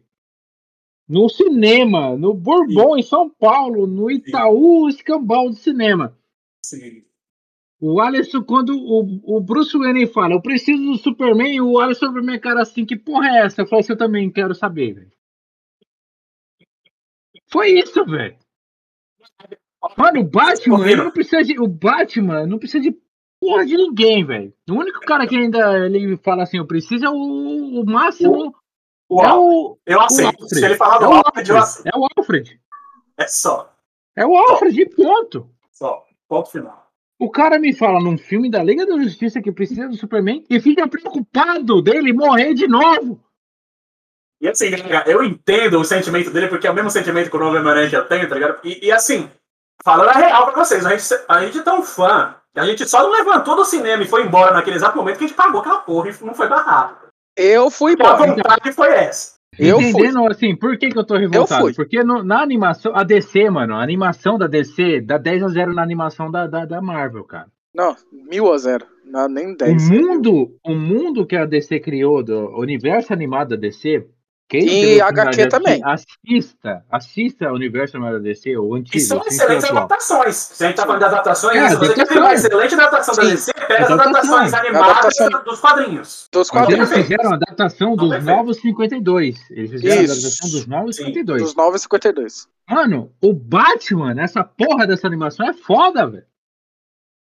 Ele não O- precisa Quando de ele encontra o Superman a primeira vez nessa animação, eu nunca vou esquecer essa animação. Eu vou Nossa. de, de uma outra animação. O Superman dando um pau, dando um pau no Lanterna Verde, dando um pau. E o Lanterna Uhum. Verde, ah, esse cara é forte e tal. E o Batman para no momento e o Superman vai dar um, um ataque nele, aí ele só coloca a mão na frente assim e o Superman para. Aí ele fala: Você só tem força, mas você tem. é, Você sabe quem é bom ou quem não é. E o Superman para de bater, velho. E respeita o Batman. Uhum. Uma outra cena do Batman, não desse desde 1952, mas da, da Liga da Justiça, do, da meio-dia que passava, que eu No Bom Dia Companhia. assistia para ele poder ir pra escola depois à tarde. Mano, o Darkseid tem um raio mortal naquela porra que ninguém desvia daquela bagaça. Ele segue o cara até a morte. O Batman foi o único cara que desviou dessa porra. desviou. Nem o Superman Até- conseguiu desviar. Mano, até o. Até o Darkseid fala assim: você é o primeiro cara que desvia dessa bagaça, velho. Aí chega na porra de um filme da Liga da Justiça, o Superman tá lá ajudando. Tá lá ajudando o. O. O Cyborg a separar as caixas maternas. Sim. Aí eles explodem. Aí ele cai cada um de um lado. O Batman fica Bruce. Ah, toma no cu, velho. Eu, eu vou falar um pouco desse filme aí, desse da Liga da X. Eu estava com meu primo do lado e a gente foi assistir no ódio, porque a gente já sabia que ia ser ruim, mas a gente foi do mesmo jeito. E aí, quando ele fala esse, exatamente isso, esse Bruce, ele tá com medo do, do Superman morrer, sei lá, qualquer merda, eu levantei e fui embora. Eu simplesmente levantei, eu e meu primo levantou e foi embora a, a moça lá que tava, ela não entendeu. Ela ficou, tipo assim, olhando assim pra gente ir embora. E a gente bufando, lacrimejando de raiva, mano. Eu falei, não é possível que a DC nunca vai acertar em, no- nos próprios personagens dela. Ela nunca vai acertar. Tipo, É person... E a- as adaptações do- da, da animação dela é, é maravilhosa, velho. É muito da hora. Sim. É, as animações da DC, elas, tipo, elas dão em pau em qualquer animação que você achar aí. É, tipo, de, de, de, é, é, adaptação de histórias em quadrinhos. Tanto da Marvel como de qualquer. Até ela às vezes consegue bater até ela mesma, tá com algumas adap- adaptações, algumas né, animações. Ela é muito da hora em animação. Mas na live action eu não sei o que acontece. Eu acho que é porque, tipo assim, é, deixa muito na mão de diretor que não sabe o que tá fazendo. Não É, mas sabe aí, o que por tá exemplo, fazendo. você falou de animação da DC, e eu acho que tem uma animação que a gente faltou falar, que eu acho que talvez é melhor do que os da DC, que é o Aranha Verso. Muito boa. Essa é o melhor. Oscar. Meu Deus, isso aquece Ganhou meu o coração. Ganhou o Oscar, velho. É, então, eu acho que o Só Aranha isso. Só ganhou o Oscar. Só isso. Só isso. Mas eu achei Pô, boa assisti- essa Eu assistir esses dias de novo, velho, porque o bagulho é muito foda, velho. É, é, é É muito foda, bom. mano. Aranha Verso é muito foda. Você já assistiu, Lúcio? Aranha Verso? Como é que eu já volto? Lúcio? Lúcio? E morreu. Lúcio? Sumiu, Lúcio. Vamos lá, Wallace. O que você achou do Aranha Verso? Pra mim, velho, a- a- até, tipo, abrindo mais meu coração sobre esse novo Homem-Aranha. Eu acho que esse novo Homem-Aranha seria foda se eles fizessem ele na versão Miles Morales. Eu acho que cabia, tá ligado? Ficava muito. Aí cabia, cabia mesmo. Cabia, dá pra fazer ele como sucessor do Peter Parker, o Miles Morales e tal. Ia ser foda, tá ligado? Mas qual foi o erro? Eles meio que misturaram as coisas. Você pode ver que se, se você olhar esse novo Homem-Aranha e você conhece o Miles Morales e o Peter Parker, você vai ver que eles misturaram os dois num só. E foi essa mistura que estragou tudo. Porque são duas essências diferentes. Eu tô falando de essência o tempo todo porque pra mim a adaptação é isso. Manter a essência. Os caras tentaram misturar duas essências diferentes. Porque você vê elementos do Miles Morales no garoto e vê, tem, tenta ver alguns elementos de, de, de Peter Parker ali, mas, cara, falha muito, sabe? Falha muito, porque, por exemplo, que nem você falou, né, mano? O cara tá, tá sexualizando a tia May. Cara, pra quem é fã do Homem-Aranha, do Cabeça de Teia, que acompanhou as co- isso é inadmissível, cara. Você vê, que nem o Wesley falou do, do, do Batman, falar, ah, nós precisamos do Superman, que o Batman nunca diria uma coisa dessa. O Homem-Aranha também nunca iria dizer pro Tony Stark, sem a roupa eu não sou nada. É. O Homem-Aranha nunca seria como uma criança. É por isso que o Homem-Aranha é foda, é por isso que os vilões do Homem-Aranha, se você assistiu os, os desenhos, se você acompanhou as HQs, você vai ver que nos poucos momentos em que eles quase descobriram a identidade verdadeira do Homem-Aranha, quando o Peter Parker se revelou pra eles, eles não acreditaram. Porque o Peter Parker é um garoto e o Homem-Aranha não é. Então, o, o próprio o próprio Octopus, quando ele descobre, o, o Peter Parker se revela pra ele, ele olha e fala, porque ele, tava captura, ele tinha capturado a Tia e tal, numa trama lá, é, ele olha e fala, o, Octopus foi professor do, do Parker, né? Ele fala, esse é um bom aluno que veio se sacrificar pra salvar sua tia, tá ligado? Ele respeita o Peter Parker, mas ele não acredita que seja verdade. Ele acha que o Peter Parker tá só fingindo que é o Homem-Aranha salvar a própria tia. Entende isso, cara? Entende essa dualidade, entende o quanto é importante você separar os dois, mas manter a essência, sabe? Porque o Homem-Aranha, cara, ele é foda, ele não tem essa inocência que tem nos filmes desse, desse novo filme, sabe? O, o novo herói se apresenta pra ele, ah, eu sou o Capitão América, aí ele fala, ah, eu sou o Peter Parker. Ah, não, pra usar o nome de herói. Cara, o, Homem-Aranha não cometeria esse erro. Uhum. O Homem-Aranha não cometeria esse erro, tá ligado? Essas coisas pequenas me, me, me enfurecem. E o único momento em que eu pensei, puta, esse moleque agora ele tem a chance dele de me convencer. É nesse momento, e agora ou nunca, vai lá, garoto, me convence que você tem um pouco do Homem-Aranha. Foi no filme lá que ele tava desaparecendo. Foi- Qual que é o nome do filme lá? Do, do Avengers lá? Guerra Infinita. Guerra Infinita, isso. Que ele tá desaparecendo, que ele puxa o Stark. Eu falei, agora, mano, se esse moleque falar a seguinte frase: Cuida da tia May, esse garoto tem um pouco do Homem-Aranha ali. Eu aceito que existe um pouco do Homem-Aranha nesse garoto. Eu aceito isso. Aí ele vira pro Stark e ele fala o quê? Me desculpa. Ah, vai tomar no teu cu, moleque. Eu tô no mas Alisson, aqui, nem Alisson, na a- a- China. A, sua revolta é que nem a minha quando ele tá. O Batman tá prestes a matar o Superman. Proteja a Marta. Ah, verdade. Mano, ali me doeu o fígado. Oh, meu. Deus do céu, é mano. foda. Eu, eu, O que, cara, que a- você falou? A Marta? A Marta? cara, eu fico, eu, eu fico tipo Não, tentando entender. eu, vou, eu vou bater palma pros, pros caras que criou o filme.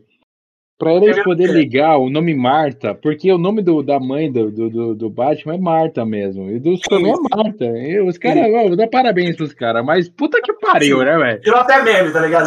Vai mais no cu, velho. Mas, mas, assim, é, desculpa fugir um pouco do assunto e fazer esse desabafo todo, mas assim, voltando pro, pro Aranha Verso, é perfeito, cara.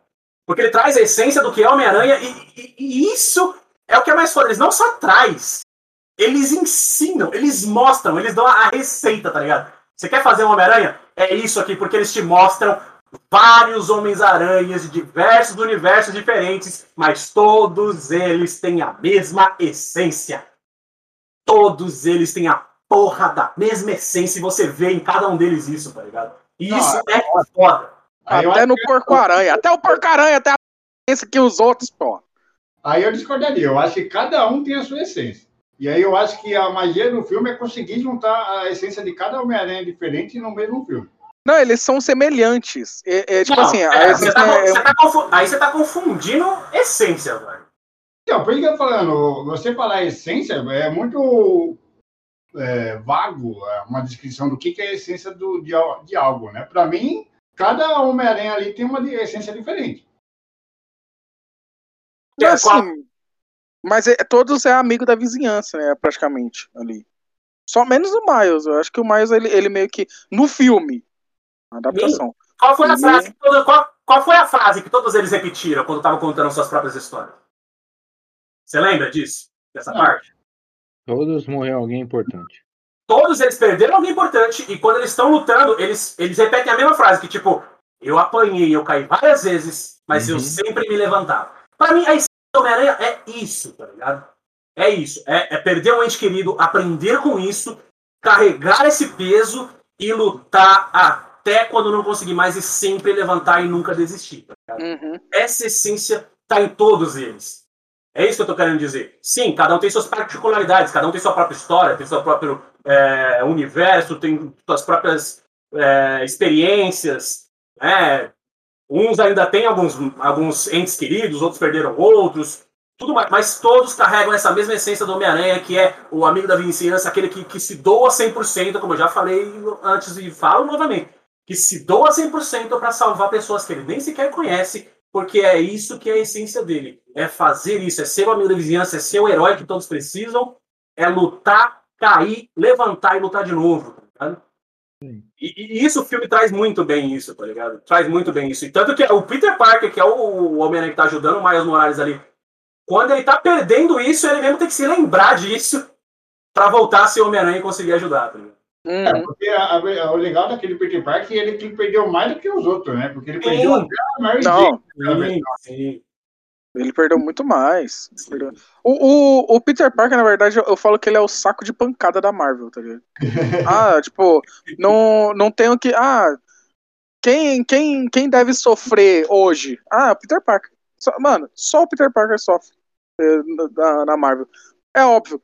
É, todos ali sofrem, todos os heróis ali sofrem, mas eu acho que o Peter Parker é o que mais perdeu coisas. Tipo, perdeu é. pessoas, perdeu coisas, perdeu. Cara, é, é, o Homem-Aranha é um saco de. O Homem-Aranha não, mas o Peter Parker é um saco de pancada da vida. É. Ele apanha muito. É por isso que a gente se identifica com ele. É por isso uhum. que a gente se identifica com ele, tá ligado? Mas, por isso que a gente. Até da importância histórica disso, porque, por exemplo, não é só nos filmes. O, o primeiro morte importante da história de um HQ foi do Homem-Aranha do quadrinho do Homem-Aranha, não é? Foi. Sim. Tanto que, que é, na época, acho que foi na década de 70, é, como fala, causou muita confusão, porque o pessoal pensava que quadrinho era coisa de criança, e ver uma pessoa importante morrendo, ela, ela meio que, tipo, causou muita confusão na época, né? Sim, sim, sim. E, e nesse, nesse ultimato, é, ele é uma adaptação de um quadrinho também que teve, né? Só que é, os X-Men, é, eles não colocaram os X-Men porque os X-Men eram da Fox, tudo bem, é, a gente entende. Mas, tipo assim, é, nessa, nesse Ultimato é uma adaptação de quadrinho que os X-Men ajudaram e que o Homem-Aranha era um grande líder no, no Avengers. Tipo, não era só o Tony Stark, porque o Tony Stark era. Tá, era um líderzinho lá. Mas o Capitão América, o Homem-Aranha e o Ciclope foram os três maiores líderes da, contra o Thanos. Na luta contra o Thanos. O Homem-Aranha teve um papel muito mais importante do que do filme, né? Sim. Sim, sim. sim. É, é o que eu tô falando. A, Marvel hoje parece que ela tá cuspindo no prato que comeu, tá ligado? Porque Thanos Homem-Aranha foi o carro-chefe da Marvel, carregou a Marvel nas costas praticamente.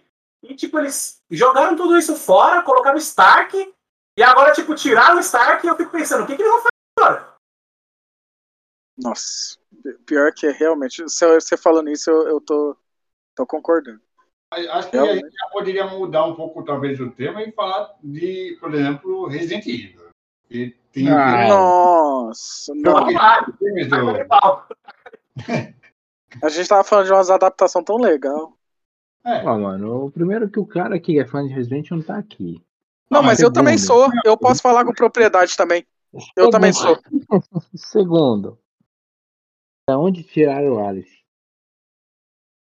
Eu quero. É, é, olha só. o, olha só. Ai, meu Deus do céu. Eu vou ter um ataque cardíaco aqui. Cara, da onde tiraram o Alice? Da onde tirar. Pelo amor de Deus, da onde tiraram aquele Wesker com câncer no, no na cabeça? Eu, eu, quero saber da onde tiraram esse filme. A ideia desse filme. Aqui, assim, quem é Alice? Por quê? Por que fizeram Alice? Por que você não pode não, colocar. Pior que Alice, todo mundo pensou que era Jill. Exato. O grande erro de quem pensou. Tá? Porque a Jill eu pensei, é foda. Eu fui um dos errados. Tá grande erro. Grande erro. O que que estavam pensando? Não, eu vou fazer uma adaptação de um jogo que tem 70 bilhões de personagens principais, mas eu vou fazer um que é só meu. Eu vou fazer um que é só meu. E eu vou fazer ele ruim. E o filme inteiro ruim. E é isso que eles fizeram com propriedade. O Resident Evil. Não, aí eu acho que não concordo muito. O Resident Evil só tem três personagens principais: Leon, Chris e, e a Jill só. Não, mas é. é tipo, claro, o... também. Não, vem não, tem vários, ó. Ó, Oxi. ó Leon, Chris, Jill, Claire. É, tem o, a Rebecca, que é da, da adaptação também, mas ela também foi ficou do Revelations uh, do Revelations 2, ela foi apresentada. Aí tem. É, deixa eu ver aqui. O Wesker também é um personagem principal. Não, mas é vilão. Ele né? é vilão, mas ele é principal também. A Ada é um personagem principal, porque ela é muito importante. Ela é um personagem muito importante. É... Você vai falar de vilão, fala do Nemesis, porra. Oi? Fala do Nemesis. O Nemesis hum. também é um personagem importante, mas só que ele é, ele é tipo assim, ele é vilão, mas ele não é um personagem principal, né? Tipo, ele não. Ele faz. Ele é importante pra história. Porque ele tá atrás do, dos últimos stars que tem, né? É, no caso, a Jill. E eu acho que o Chris também já foi dos stars, eu acho. Mas o Chris não se encaixa nisso. Cara, o Resident Evil tem um. é, tipo assim, ele tem personagens vastos para você colocar ali. Mas o filme cagou pra isso. Falou, não. Colocaram no final. Tipo, foram colocando no final, ou, nos últimos filmes, o, o, os personagens principais. Tipo, colocaram aquele Leon lá. Não vou, não vou falar nada. A, a única que era interessante, que eu achei muito interessante, foi, acho que no, no ela apareceu no 2, eu acho. Que é no Apocalipse. Que foi a Jill que ela tava até com a roupa azul do 3 lá, aquela roupa clássica. Pô, hum. essa Jill eu até achei muito da hora. A Jill. Por que não faz um filme com a Jill? Por que, tipo, por que colocar Alice? Quem é Alice? O que essa Alice é? É, é porque nem explica a origem dela. No, no último lá, tinha 70 bilhões de clone dela. Você não, não consegue, você não consegue entender quem é a Alice, porque não conta a história dela. Tipo, essa jogou a personagem lá no filme e ela é isso aí que as pessoas estão assistindo.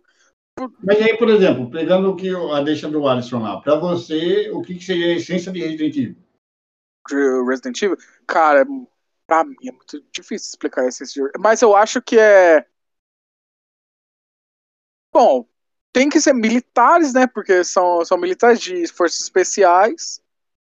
É, tentando encontrar respostas do que está acontecendo em, em, na, em certas cidades. Que, que tá ali. Porque pode ver que é, Resident Evil, por um todo, até o 6, ele se passa em várias cidades. Então, tipo, eles, eles meio que tem que ficar investigando. É, eles são investigadores eu diria que são investigadores ali. Militares que estão investigando o que está acontecendo naquela cidade. O que está acontecendo na, naquela situação ali. É, a, essência de, a, a, essência de Resident Evil seria mais ou menos isso. É porque é muito difícil eu, eu tentar explicar a essência de Resident Evil. Mas nenhum filme eu... Não, nenhum filme. Porque é ali é, é, no primeiro, é, os, acho que é a gente da Umbrella que tá ali. Eu acho. Não sei se é. Mas que é a grande culpada disso e a gente da Umbrella que tá lá naquele primeiro filme lá, para descobrir o que aconteceu no laboratório. Eles estão investigando o que aconteceu no laboratório. Só que é tipo não, não tem muito não tem muito da essência do, do, do Resident Evil. Porque todos os agentes morrem. E a única que sobrevive é a que não sabe de nada. E que sabe de tudo ao mesmo tempo. Você não entende a história dela. Você não entende a história dela. Você não consegue entender. Porque ela é uma agente da Umbrella importante. E ela vai se lembrando aos poucos do que ela é. E vai pegando as habilidades que ela tem aos poucos também. Só que. Não sei. É, é um filme muito vago, cara. Aproveitando que do mesmo diretor desse, desse filme do Resident Evil, ele fez o Monster Hunter, não é? Ah, não. Com a Mila Malkovich. Ah, mano, os caras brisou na ideia, fizeram uma história tipo. Ah, Com a Mila Malkovich. Mano, se tivesse feito um filme realmente Monster Hunter, sem misturar o tempo atual com o filme, com a história do Monster Hunter, seria perfeito. Mas tiveram que misturar sem explicação quase que nenhuma que a pessoa do tempo atual se teletransportou pro tempo de Monster Hunter. Mano, o bagulho é brisado, velho. Mas os monstros são perfeitamente muito bem feitos. Isso eu dou um ponto, mas a história é muito merda essa, velho.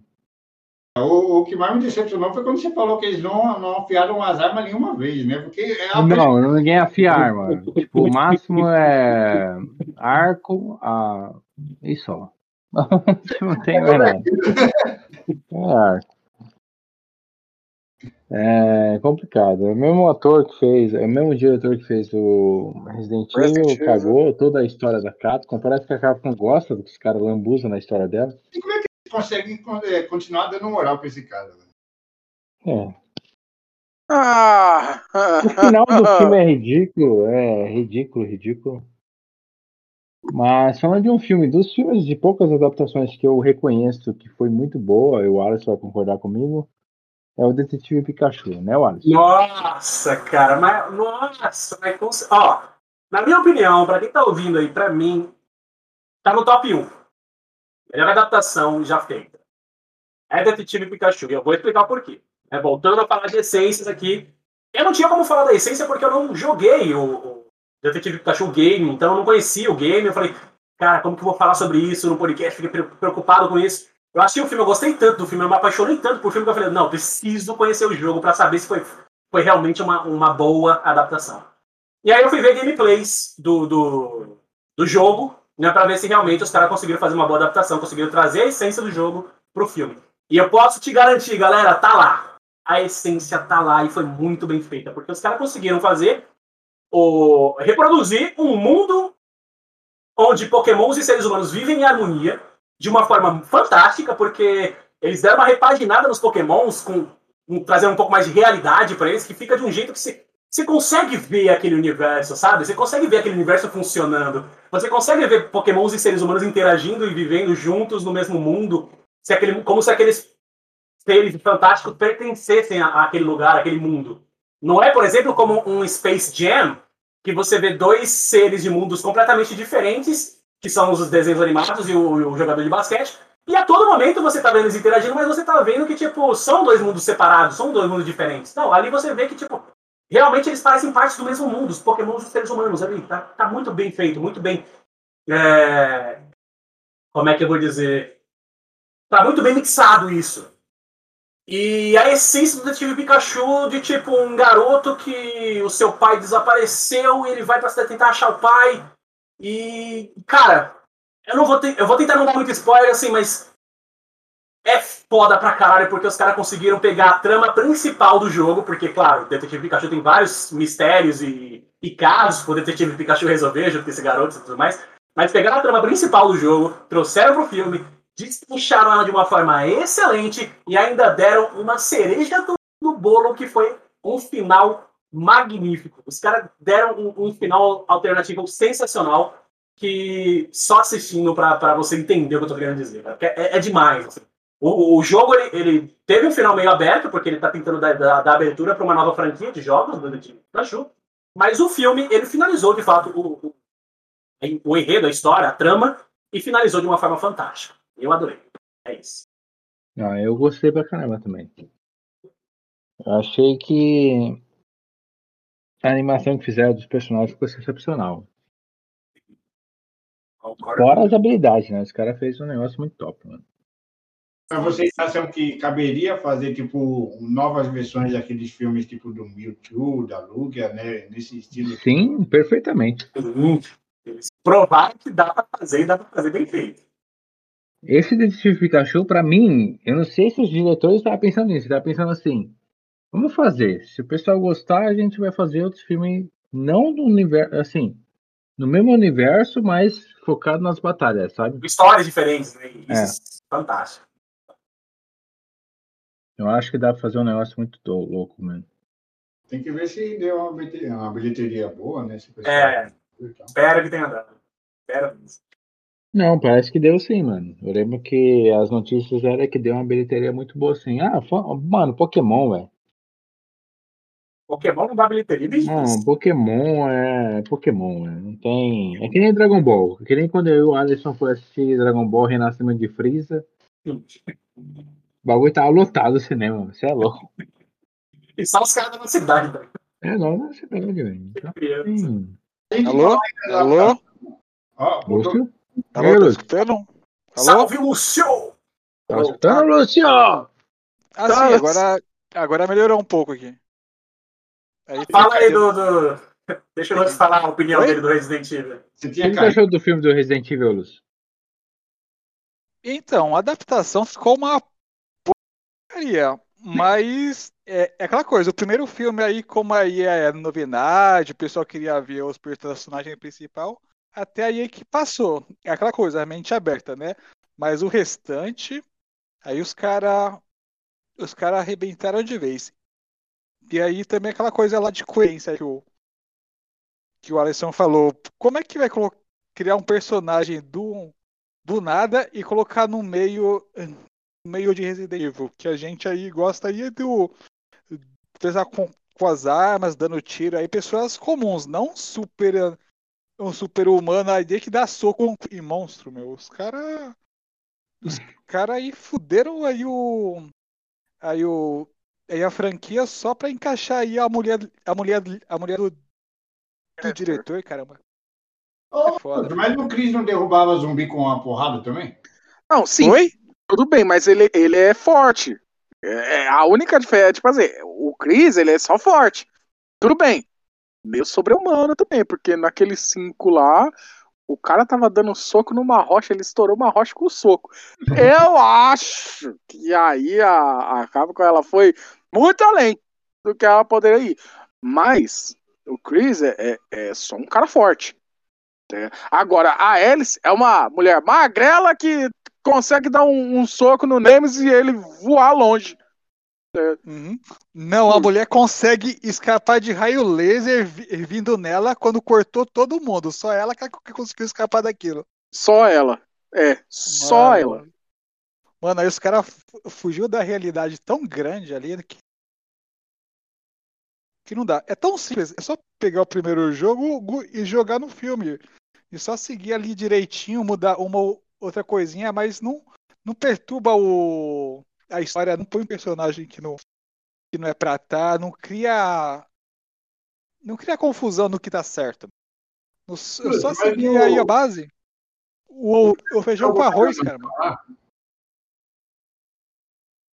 Oi? O primeiro jogo não é na mansão lá inteiro? É na mansão. Sim, é na mansão.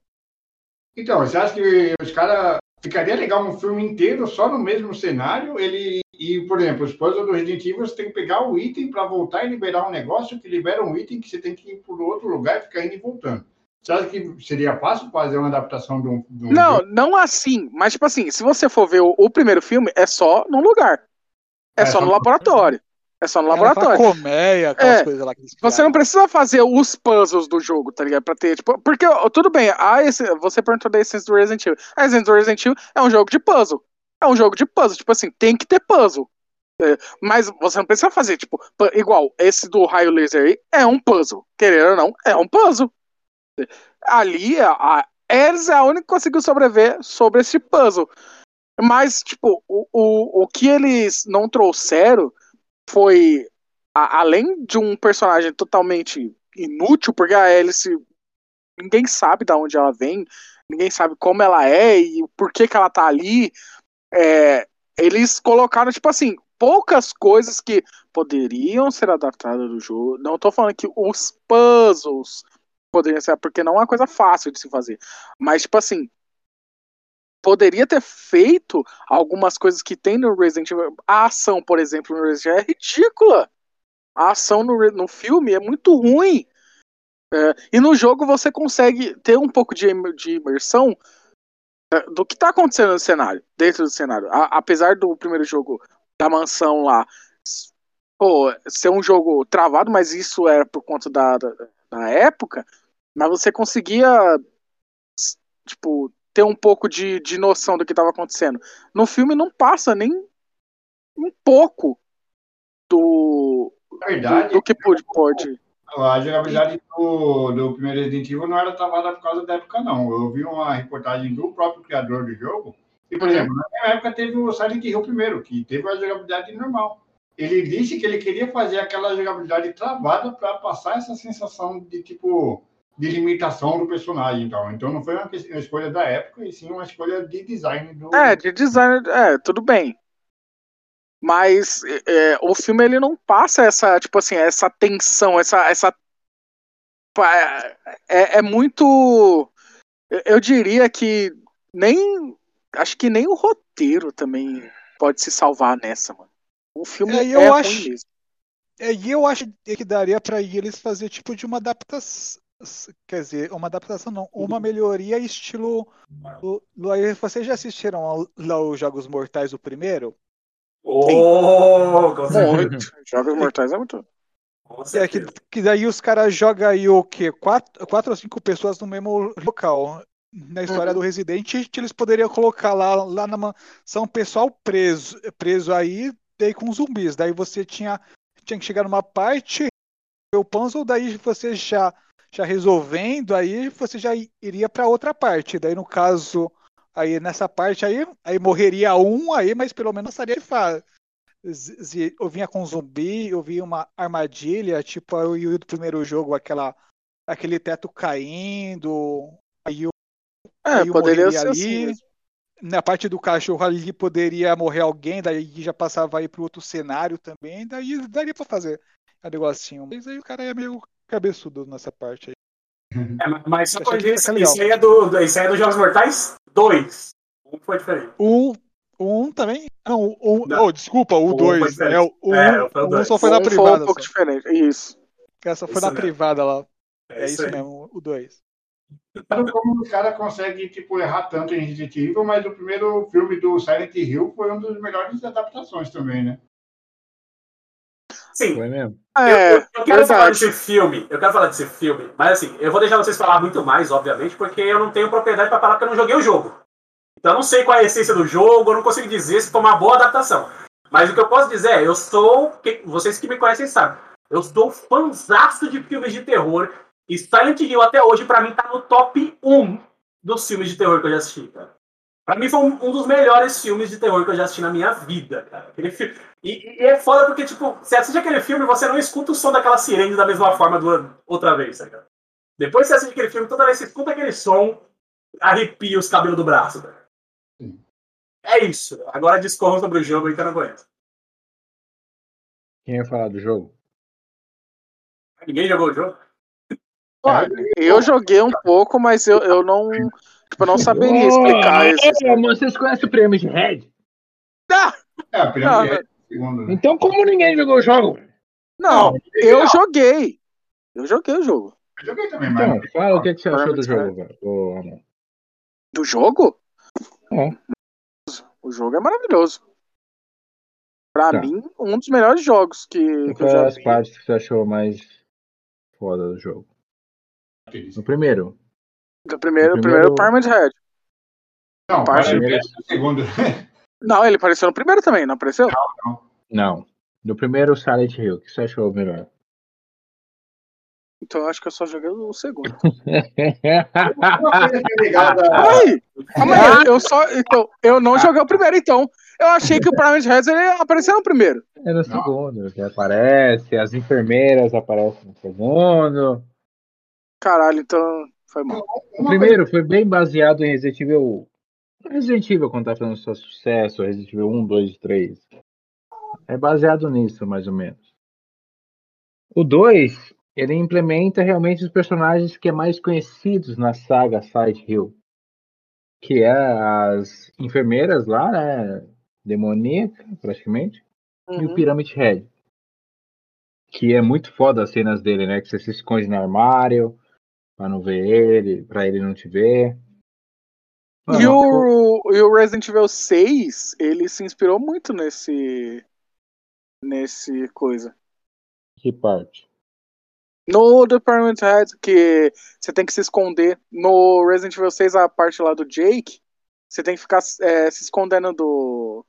Do cara lá, do, do robozão lá, do gigante, que é o último chefe dele. É, durante o jogo, você tem que ficar se escondendo dele. E, é, o Jake e a Cher tem que ficar se escondendo pra, pra, tipo, porque você não consegue enfrentar ele.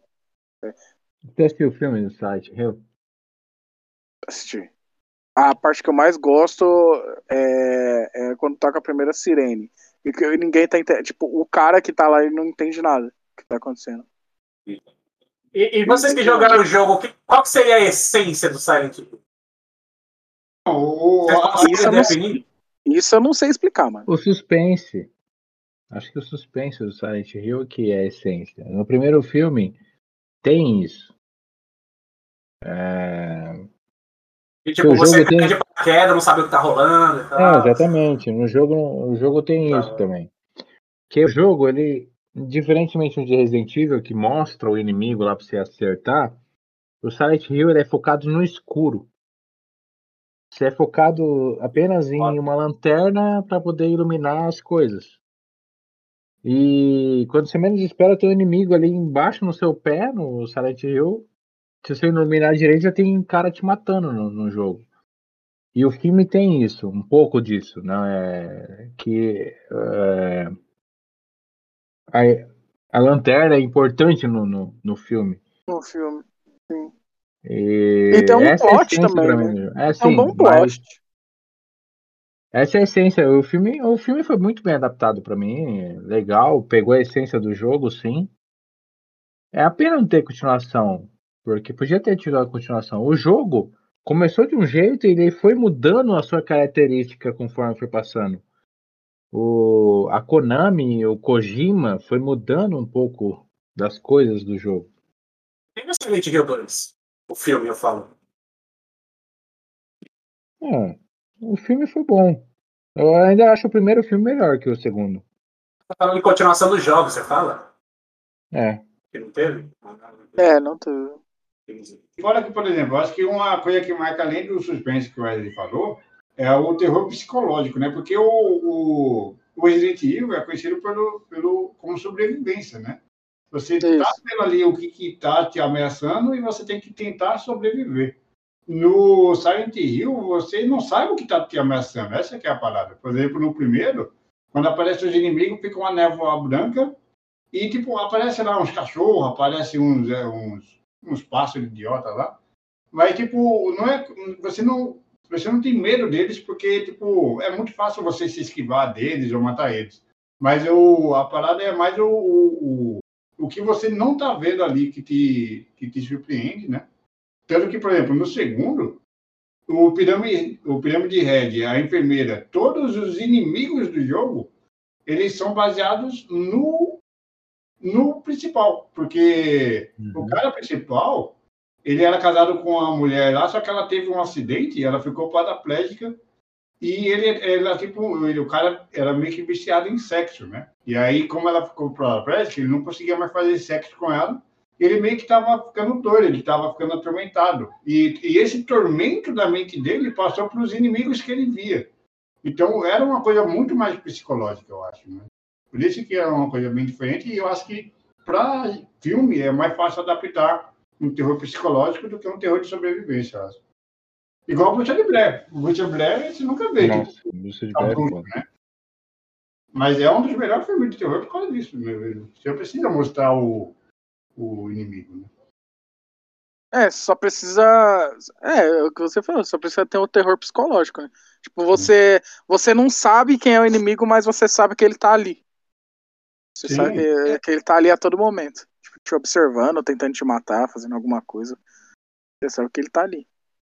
É, mas também tendo aí no jogo aí o Nemesis, aí um, aí um bicho gigante correndo atrás de você também é bem psicológico aí. Fazendo as coisas com aquele monstro atrás de você. hein?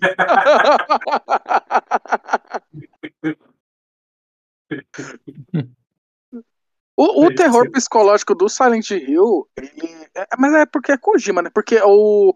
Qual é o, o nome daquele jogo? Eu esqueci. É, acho que é do Snake, eu acho.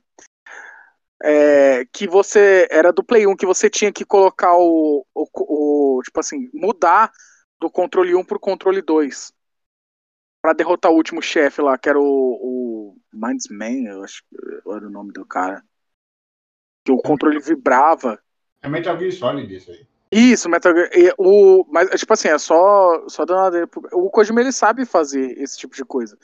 Esse tipo de jogo que meio que deixa seu psicológico meio, meio baqueado, assim.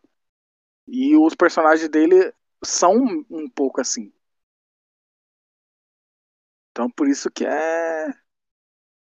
Por isso que o Silent Hill ele dá muito certo. Acho que aquele, aquele jogo lá que tem só uma demo.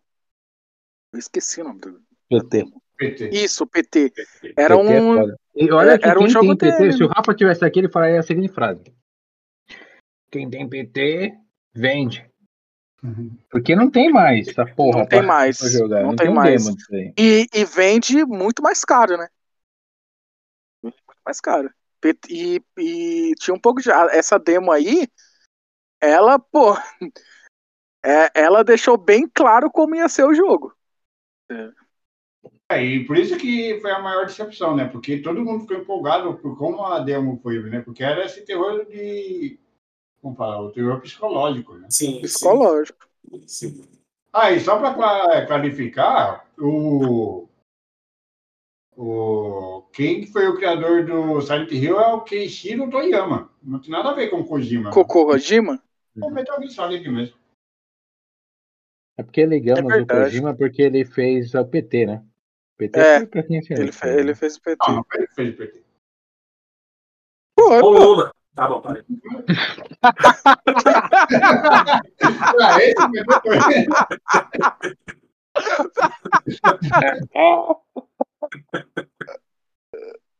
Tá bom, desculpa, pra cima. Pra cima.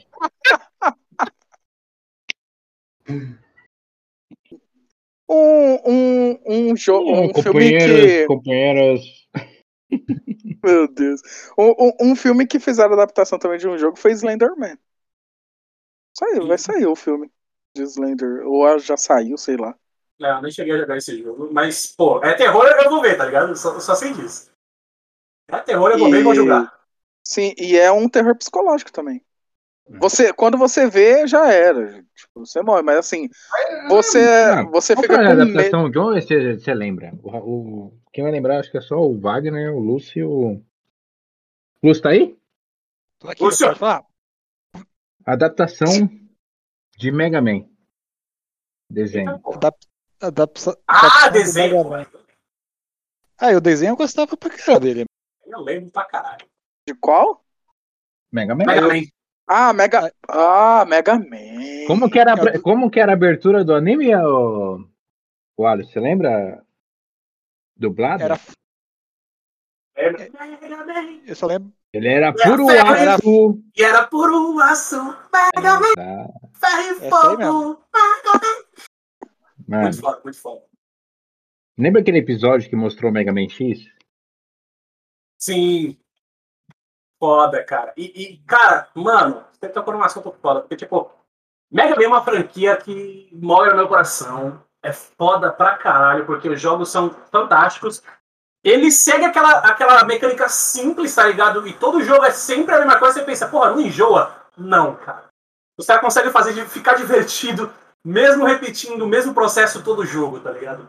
Você se prende. E a história, quando você começa a entender a história, você vai vendo. Os caras trazem um, um, um, um, assunto tão polêmico e tão interessante ao mesmo tempo, principalmente pro, pro povo geek como a gente, o povo que curte o sci-fi e tudo mais, que é a questão da, da IA, né, da, da inteligência artificial. E eles abordam esse tema de uma forma tão complexa e tão interessante, tão envolvente, cara, que. Nossa, mano, é, é um jogo excelente. E o desenho conseguiu trazer a essência, né? Eu sempre vou falar de essência aqui, que é adaptação para mim é isso. Eles conseguiram trazer a essência do Mega Man porque no, no desenho você vê que ele tá na cidade dele, que é a cidade dos robôs e tudo mais. Ele, ele é um robô doméstico, como ele foi criado pelo, pelo, pelo professor lá. Ajudando em casa, tem a Roll, tem o, o... Ah, eu esqueci o nome do cachorro, mano. Tem o Rush, é... o Rush, o cachorro, né? Tem a Roll, a, a irmã dele e tudo mais. Eles estão cuidando da casa lá pro doutor, pro professor e tudo mais. Mas sempre que acontece alguma coisa, ele também é um herói, tá ligado? Ele tem essa dupla identidade também. Acontece alguma coisa com os robôs do Dr. Wily, ele sai para enfrentar esses robôs. E, e, é interessante que quando ele vence um robô, ele encosta a mão dele no, no, na lataria do robô que ele venceu e transfere os poderes daquele robô para ele. E ele usa esses poderes para derrotar os outros. Então, tipo, essa é a essência do Mega Man, sabe? Vencer inimigos para se aprimorar, para ficar mais forte e conseguir vencer os demais que são um pouco mais difíceis, tá ligado? E, e, e, isso é fantástico, cara. Fantástico, porque a animação foi muito bem feita, na minha opinião. E é isso, para mim foi uma excelente adaptação. Obrigado, Wesley, por lembrar dessa maravilha que foi na minha infância. E temos a adaptação de um game também, que o Alisson adora, é fã, sabe todas as magias do jogo. Castlevania. Cara! Mano, ah, tá. Mano, eu vou falar só das duas primeiras temporadas que foi que eu assisti. Por algum motivo, para mim, eu senti, quem assistiu aí discorda comigo pode discordar e falar. Porque olha, discorda... só, só discordar. Eu também só assisti as duas primeiras temporadas. Eu não conseguia ser a terceira. Sim, eu não sei o que aconteceu, mas pra mim a terceira ela conseguiu dar uma decaída, cara. Não, não conseguiu, ela... não. Deu uma decaída. Ela Isso. deu sim, uma deu decaidaça. Não, não conseguiu me prender como as outras duas primeiras. As duas primeiras conseguiu me prender, foi foda, foi interessante, mas a terceira, hum, sei lá, faltou algo ali. Não sei se foi a essência, né? Porque eu não consegui assistir tudo para entender, mas a, a, as duas primeiras manteve a essência do que é Castlevania, que é a questão do, do castelo do Drácula, né? O nome do bagulho é Castlevania, que é o nome do castelo do Drácula e tudo mais e traz a história por trás desse castelo, né? Toda a história do Drácula, dele com a humanidade, por que, que ele odeia a humanidade, do filho dele, por que, que o filho dele existe, qual que, que é o legado disso tudo. E é foda, vou tentar dar muito spoiler, assistam, é foda pra caralho, mas a terceira temporada tenho que dizer, porque realmente eu não consegui assistir aquilo. Perdeu muito do, do, do, do, do que, que é o, o Castlevania por isso eu não consegui me prender. Perdeu muito. Mas vamos falar de adaptações que não foram feitas ainda. Não. Que é a série do Senhor dos Anéis da Amazon, né? Que ainda estão tão, tá em produção, mas ainda não teve nada ainda, né, Wagner? Não, é. Tem, tem algumas notícias, por exemplo, teve uma notícia recentemente que uma, uma atriz ela se machucou fazendo a gravação e tal, mas ainda está em produção, né? Ainda estão gravando, então vai demorar um pouquinho ainda. Eu, eu vou me arriscar e botar minha mão no fogo aqui. Lá vai eu. Eu vou me arriscar e botar minha mão no fogo aqui, porque assim, eu tenho que dizer, cara. Eu tô surpreso com a Amazon. É. Eles não me decepcionaram até agora, estão fazendo um trabalho excelente. Estão trazendo séries de qualidades, animações de qualidades. Então eu ponho a mão no fogo que essa porra vai ser boa, velho. Hum. Ela, tá, isso, ela assim. tá trazendo muita Ó, coisa boa mesmo. Atualmente lançou um filme é Guerra do Amanhã. Eu achei que o filme era. zo- Mano, o filme é muito bom, cara. Assisti. Eu É acho que é uma adaptação ator esse é- filme também, viu? Então, é o ator que fez o. Senhor das o Estrelas. Senhor do das Estrelas do Guardiões da Guardiões Galáxia. da Galáxia. É o Chris, Pratt. Chris Pratt. Mano, o filme é muito bom, cara. E a Amazon caprichou no filme. Não é aquele filme tipo, ah, vou fazer meia boca aqui. Não, os caras fez um baita filme. Então, o que o Alex tá falando é válido. É, dá pra esperar uma baita de um de uma série do Senhor dos Anéis, entendeu? Porque Senhor dos Anéis dá pra ser muito bem explorado, mesmo porque o autor dos livros criou a própria língua do. Da... Mano, o cara criou uma língua no, no, no- no livro. Só uma, ele criou três, né? O cara é um É. gênio, né? Mano, o cara é muito top, velho. Então a Amazon não vai fazer qualquer coisa. E se fizer, já Nossa, fica alertada, Amazon. Se fizer qualquer coisa, Se a fizer, vai acabar com você. você vai ganhar o selo Ramon de descontentamento. Vai mesmo. Ramon de Senhor ouro. dos Anéis, cara, é uma obra que você tem que ter cuidado quando você vai mexer com isso. Você tem que ter cuidado. Eu acho que- Então, Tem Eu que acho ter que a- cuidado e paciência. Tem que ter Sim. paciência pra fazer as coisas. Então, né? mas eles estão com paciência, porque Isso. desde que foi Uhum. divulgado foi o que eu tempo. Já faz quantos anos já, Wagner? Tem uns dois anos, já acho. Então, os caras tá tentando fazer um negócio show. sério, né? Então, Então, não é algo assim, show. ah, vou fazer meia boca aqui. É isso aí, Exato. Amazon. Não me decepcione. Não decepciona Amazon, porque realmente eu defendo muito a Amazon também.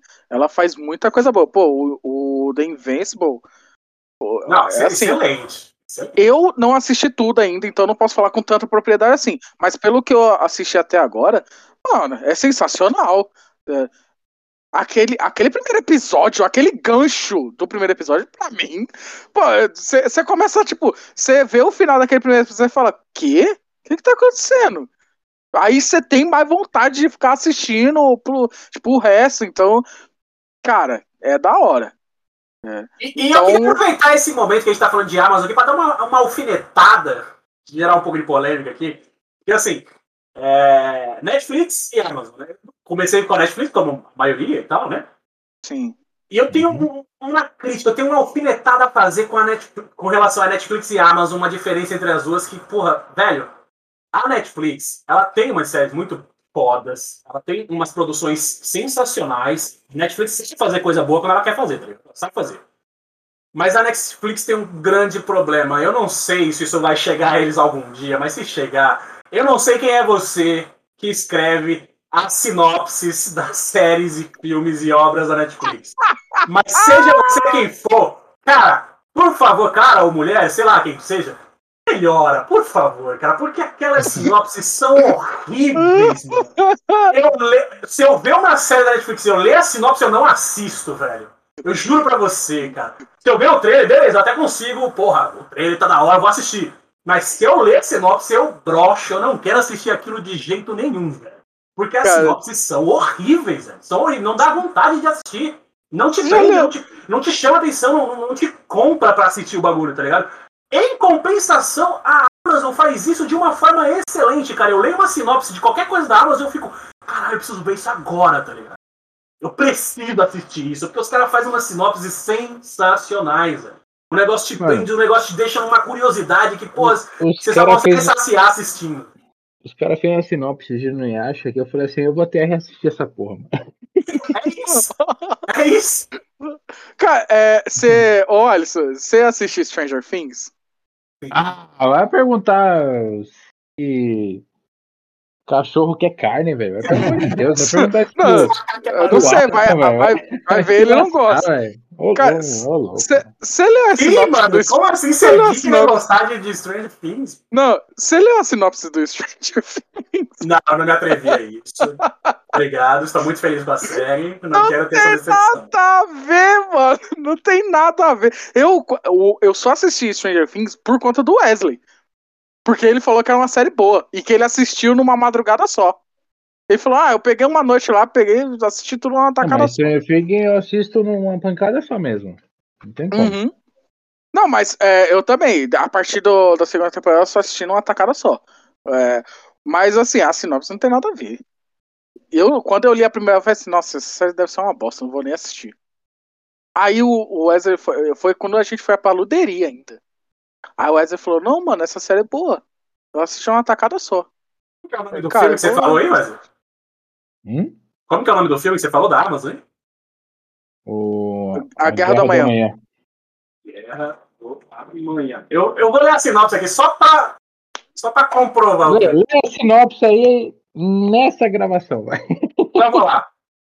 Viajantes no tempo chegam de 2051 trazendo uma mensagem urgente. 30 anos no futuro, a humanidade está perdendo uma guerra contra alienígenas mortíferos. A única esperança da sobrevivência é enviar soldados e civis para lutar no futuro, determinando, é, determinado a salvar o mundo por sua filha, Dan, Fo Dan Forrester se une a uma cientista brilhante e a seu pai afastado para reescrever o destino. Mano, já quero assistir essa porra! Uhum, E é é, muito isso! bom. Exato. Nossa senhora! Você assistiu, É Ramon? isso. Eu ainda não assisti, mas eu vou assistir mas- hoje. Depois, da, filme- depois que a gente parar. aqui, irmão, não me Vi a crítica do filme, os caras tá criticando o filme, mas eu assisti o filme ontem, mano. Eu falei, pô, o filme é muito foda, velho. Eu acho que eles estão criticando. É porque eu acho que esse filme é uma adaptação de um livro. Eu acho. Se eu não, se eu não tô enganado. Mas acho que é uma adaptação de um livro. E não, aí eu. Não, mas a crítica no vi não é comparando a livro nem nada. É comparando, tipo, falando assim, ah, a história é fraca. Eu falei, como que a história é fraca, velho? Eu Ah, assisti eu acho que, a porra do filme, eu achei a história muito foda, mano. eu acho que não é fraca, não. Pela sinopse, só pela sinopse você já consegue ver que. Eu falando, os caras fazem uma sinopse foda. O bagulho te chama pra assistir. Pela sinopse você consegue ver uma coisa. E não faz muito sentido essa sinopse aí. É o O pessoal veio do futuro. Porque ai, tem que levar o pessoal do presente para o futuro. Por que não muda o presente logo? Como é que é? Não entendi. Geralmente, quando tem esse negócio do, de o pessoal que volta do futuro para o presente para avisar de algum problema, eles Hum. não levam o pessoal para o futuro, eles mudam o presente para o que o futuro não acontecer. Para mim, não faz sentido ter que levar o pessoal do presente para o futuro. Então, mas como você vai mudar o presente se é uma invasão alienígena, tá ligado? Ela só vai acontecer no futuro. Se preparar melhor, ué. Mas como que você vai pedir, tá ligado? Os caras vão vir, você pode ter. Beleza, vamos tentar se preparar, tá ligado? pode ser isso que você tá falando. Vamos tentar se preparar, mas não vai ter graça fazer um vídeo dos caras se preparando, tá ligado? Olha, É, assiste o filme vai que ter tudo que, o, graça. ó, tudo que o Wagner perguntou agora, o filme vai explicar. Beleza. Beleza, eu vou assistir Nossa. também. Eu vou assistir hoje, É, depois da gravação eu vou assistir. Ponto. É isso. É Propaganda da Amazon Prime Video de graça. Por favor, patrocina. Mas aí, Amazon. Amazon, patrocina nós, você. Tá. né? Você tem um império aí. Netflix. Patrocina a Netflix também. Mas fora Netflix, assiste um filme. Eu não sei se ela assistiu. Assistiu um filme chamado Amor e Monstros. Monstros. É muito bom, Não, cara. Não É assisti. Assiste essa porra desse filme, é muito bom também. Beleza, assistir. Já tenho Tá dois bom, na amor? lista. Muito bom. Beleza. Aí, Netflix.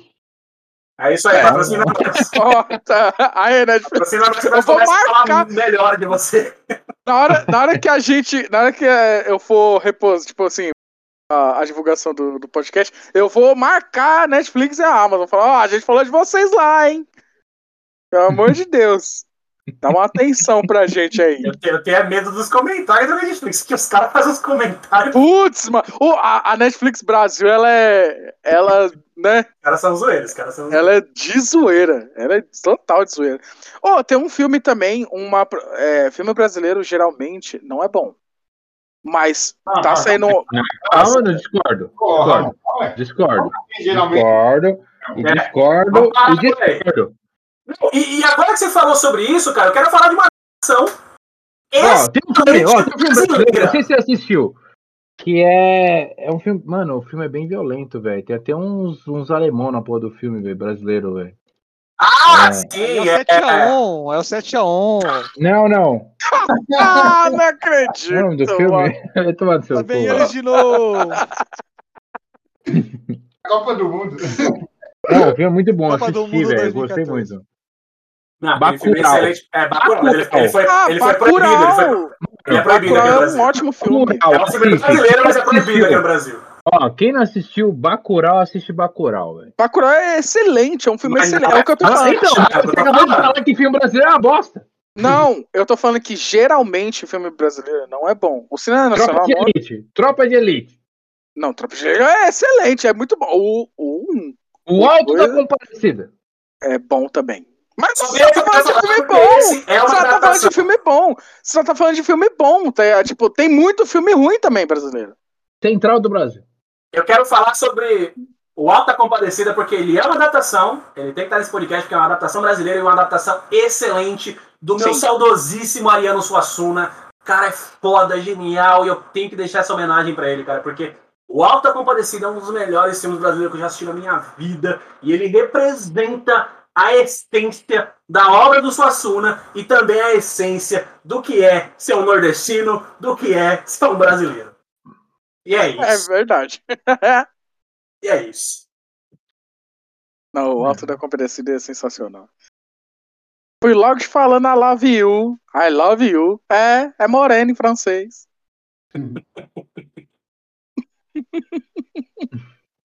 Mas falando de. O Ed falou de, de adaptações que a gente está esperando, uma que eu estou esperando também, que eu fiquei sabendo, na verdade, recentemente. Não, vou, vou falar duas. Uma recentemente que é uma série do, do- dos livros da Fundação, de Isaac Asimov. Parece interessante, mas não sei, a, o trailer não me pegou muito. Mas um filme que eu estou esperando muito é Duna, velho. Porque o cara que está fazendo o filme do Duna, ele fez o, a continuação do Blade Runner lá, 2049, né? Roda? É, teve a sua. Como falou, o filme teve a sua, os seus defeitos, mas ele foi um filme até legalzinho. E se, ele, cara, se o cara tiver liberdade para. Se o cara conheceu o Duna e tiver liberdade para tentar adaptar, deixar uma história moderna, o trailer mostrou que ele está tá respeitando bem a obra, né? Então acho que vai ser um, um filme muito bom. Eu acho que, se não me engano, é, lança esse ano o filme do Duna. O Doom. E Doom. É verdade, teve o filme do Doom, né, mano? Mas. é, Não, eu É não uma quero bosta. falar. Ai, mano. Foi. Pegaram. Pegaram toda, toda a essência do Doom e enfiaram no Boreves. Não, não foi uma adaptação boa. O que vocês acharam da adaptação da série? É, o Demolidor. Nossa. Eita. Show. Ó, ó, Show. É uma das melhores adaptações que eu já vi pra série da Marvel. Sim, assim. porque, pra mim, cara, a essência do Demolidor tá toda ali, velho. Não tem como dizer que não tá, velho. Tá O Ben toda Affleck é, é um péssimo ator, né? Meu Deus do céu, ele não conseguiu fazer um eu filme. Meu Deus! Não, eu sei, a gente tá falando da, série! do- Ah, da série. não. Mas assim, deixa eu. de- é que eu queria só, só dar um- uma crítica mesmo pra ele. Porque ele não conseguiu fazer um Demolidor que. Beleza. E aí, ele, ele acha que um cego não tem é, expressões faciais. Ele achou isso. E no, no, na série, mano, tá totalmente fiel ao Demolidor. É. O ator é bom e a série é excelente. Principalmente a segunda temporada. A segunda temporada, pra mim, é a melhor. É, a Disney parece que ela vai tentar resgatar o pessoal, essa, o pessoal que fez a série do. Na Netflix, Demolidor. da Marvel, né? Uhum. É, Tinham cancelado, mas é. parece que estão tentando resgatar elas.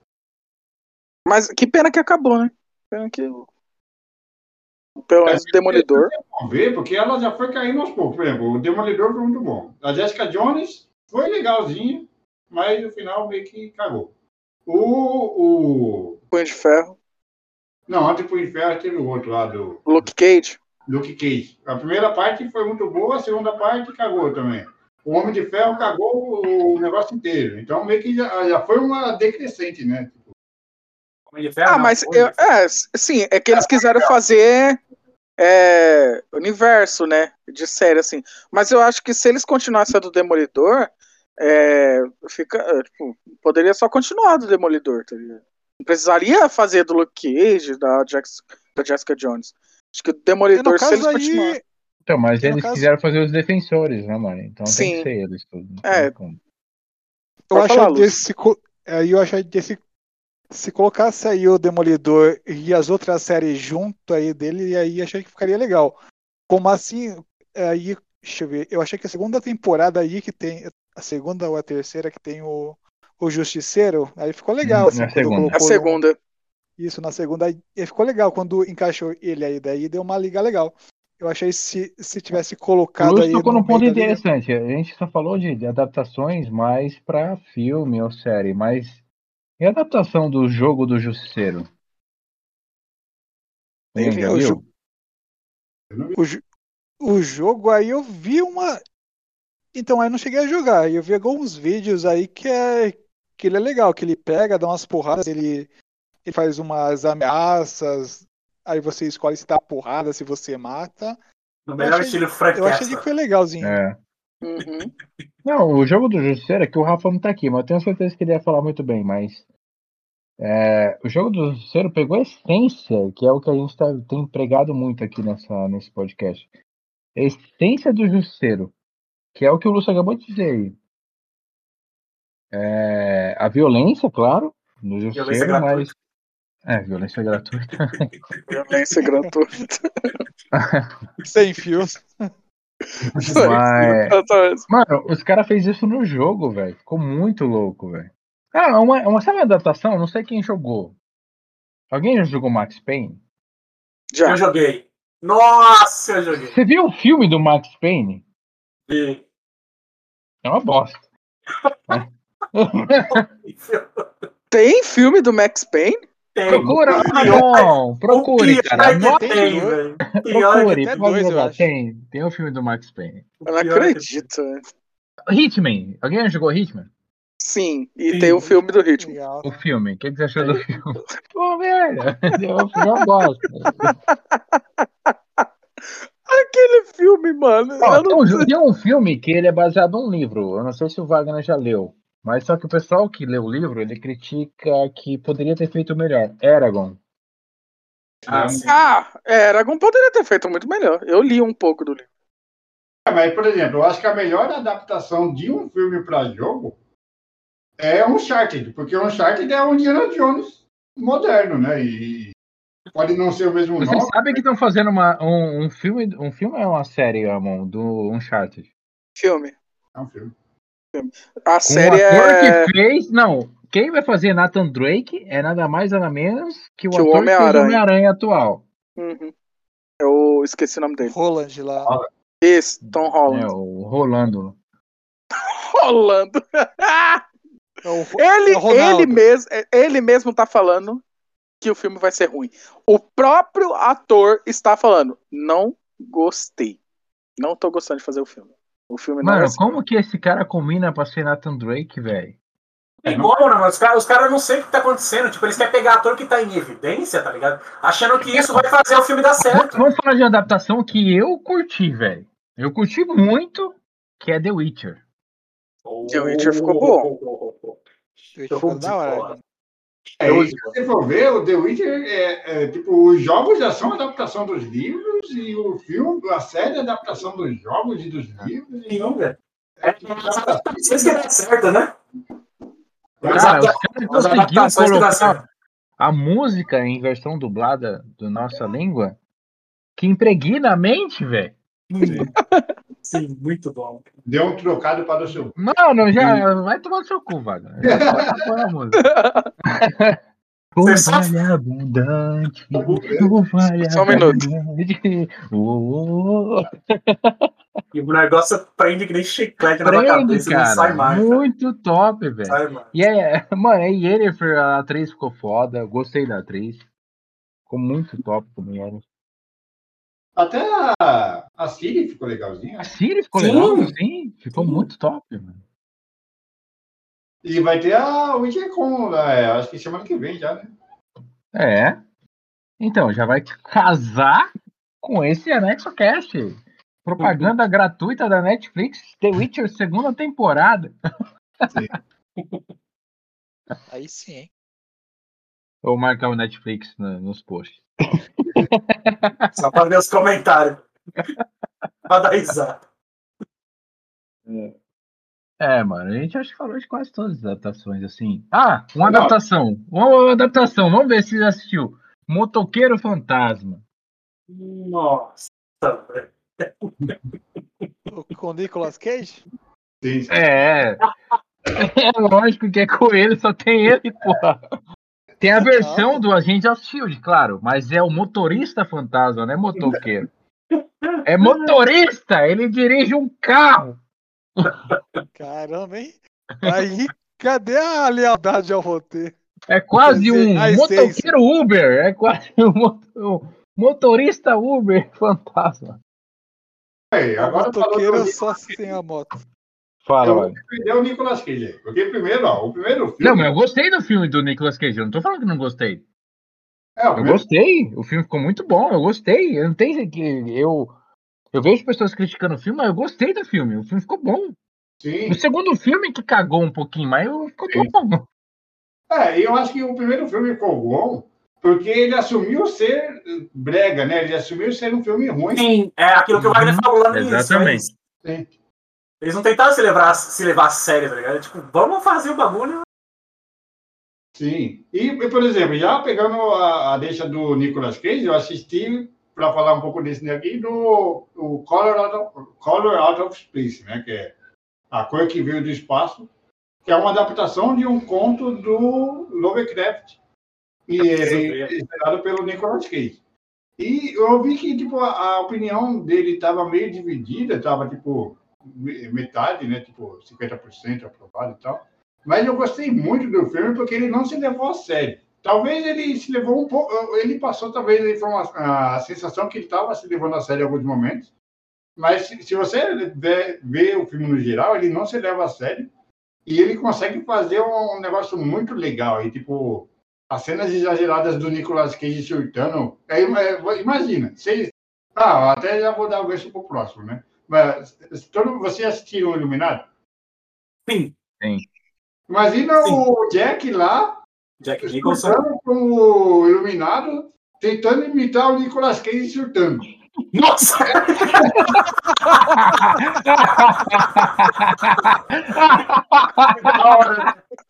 é nível, velho. É isso pra ontem, velho. Preciso ver Cara, isso. essa foi demais, velho. Melhor comparação, velho. É louco. O Nicolas Cage tá, tá o, o do Bonogonó nesse filme aí.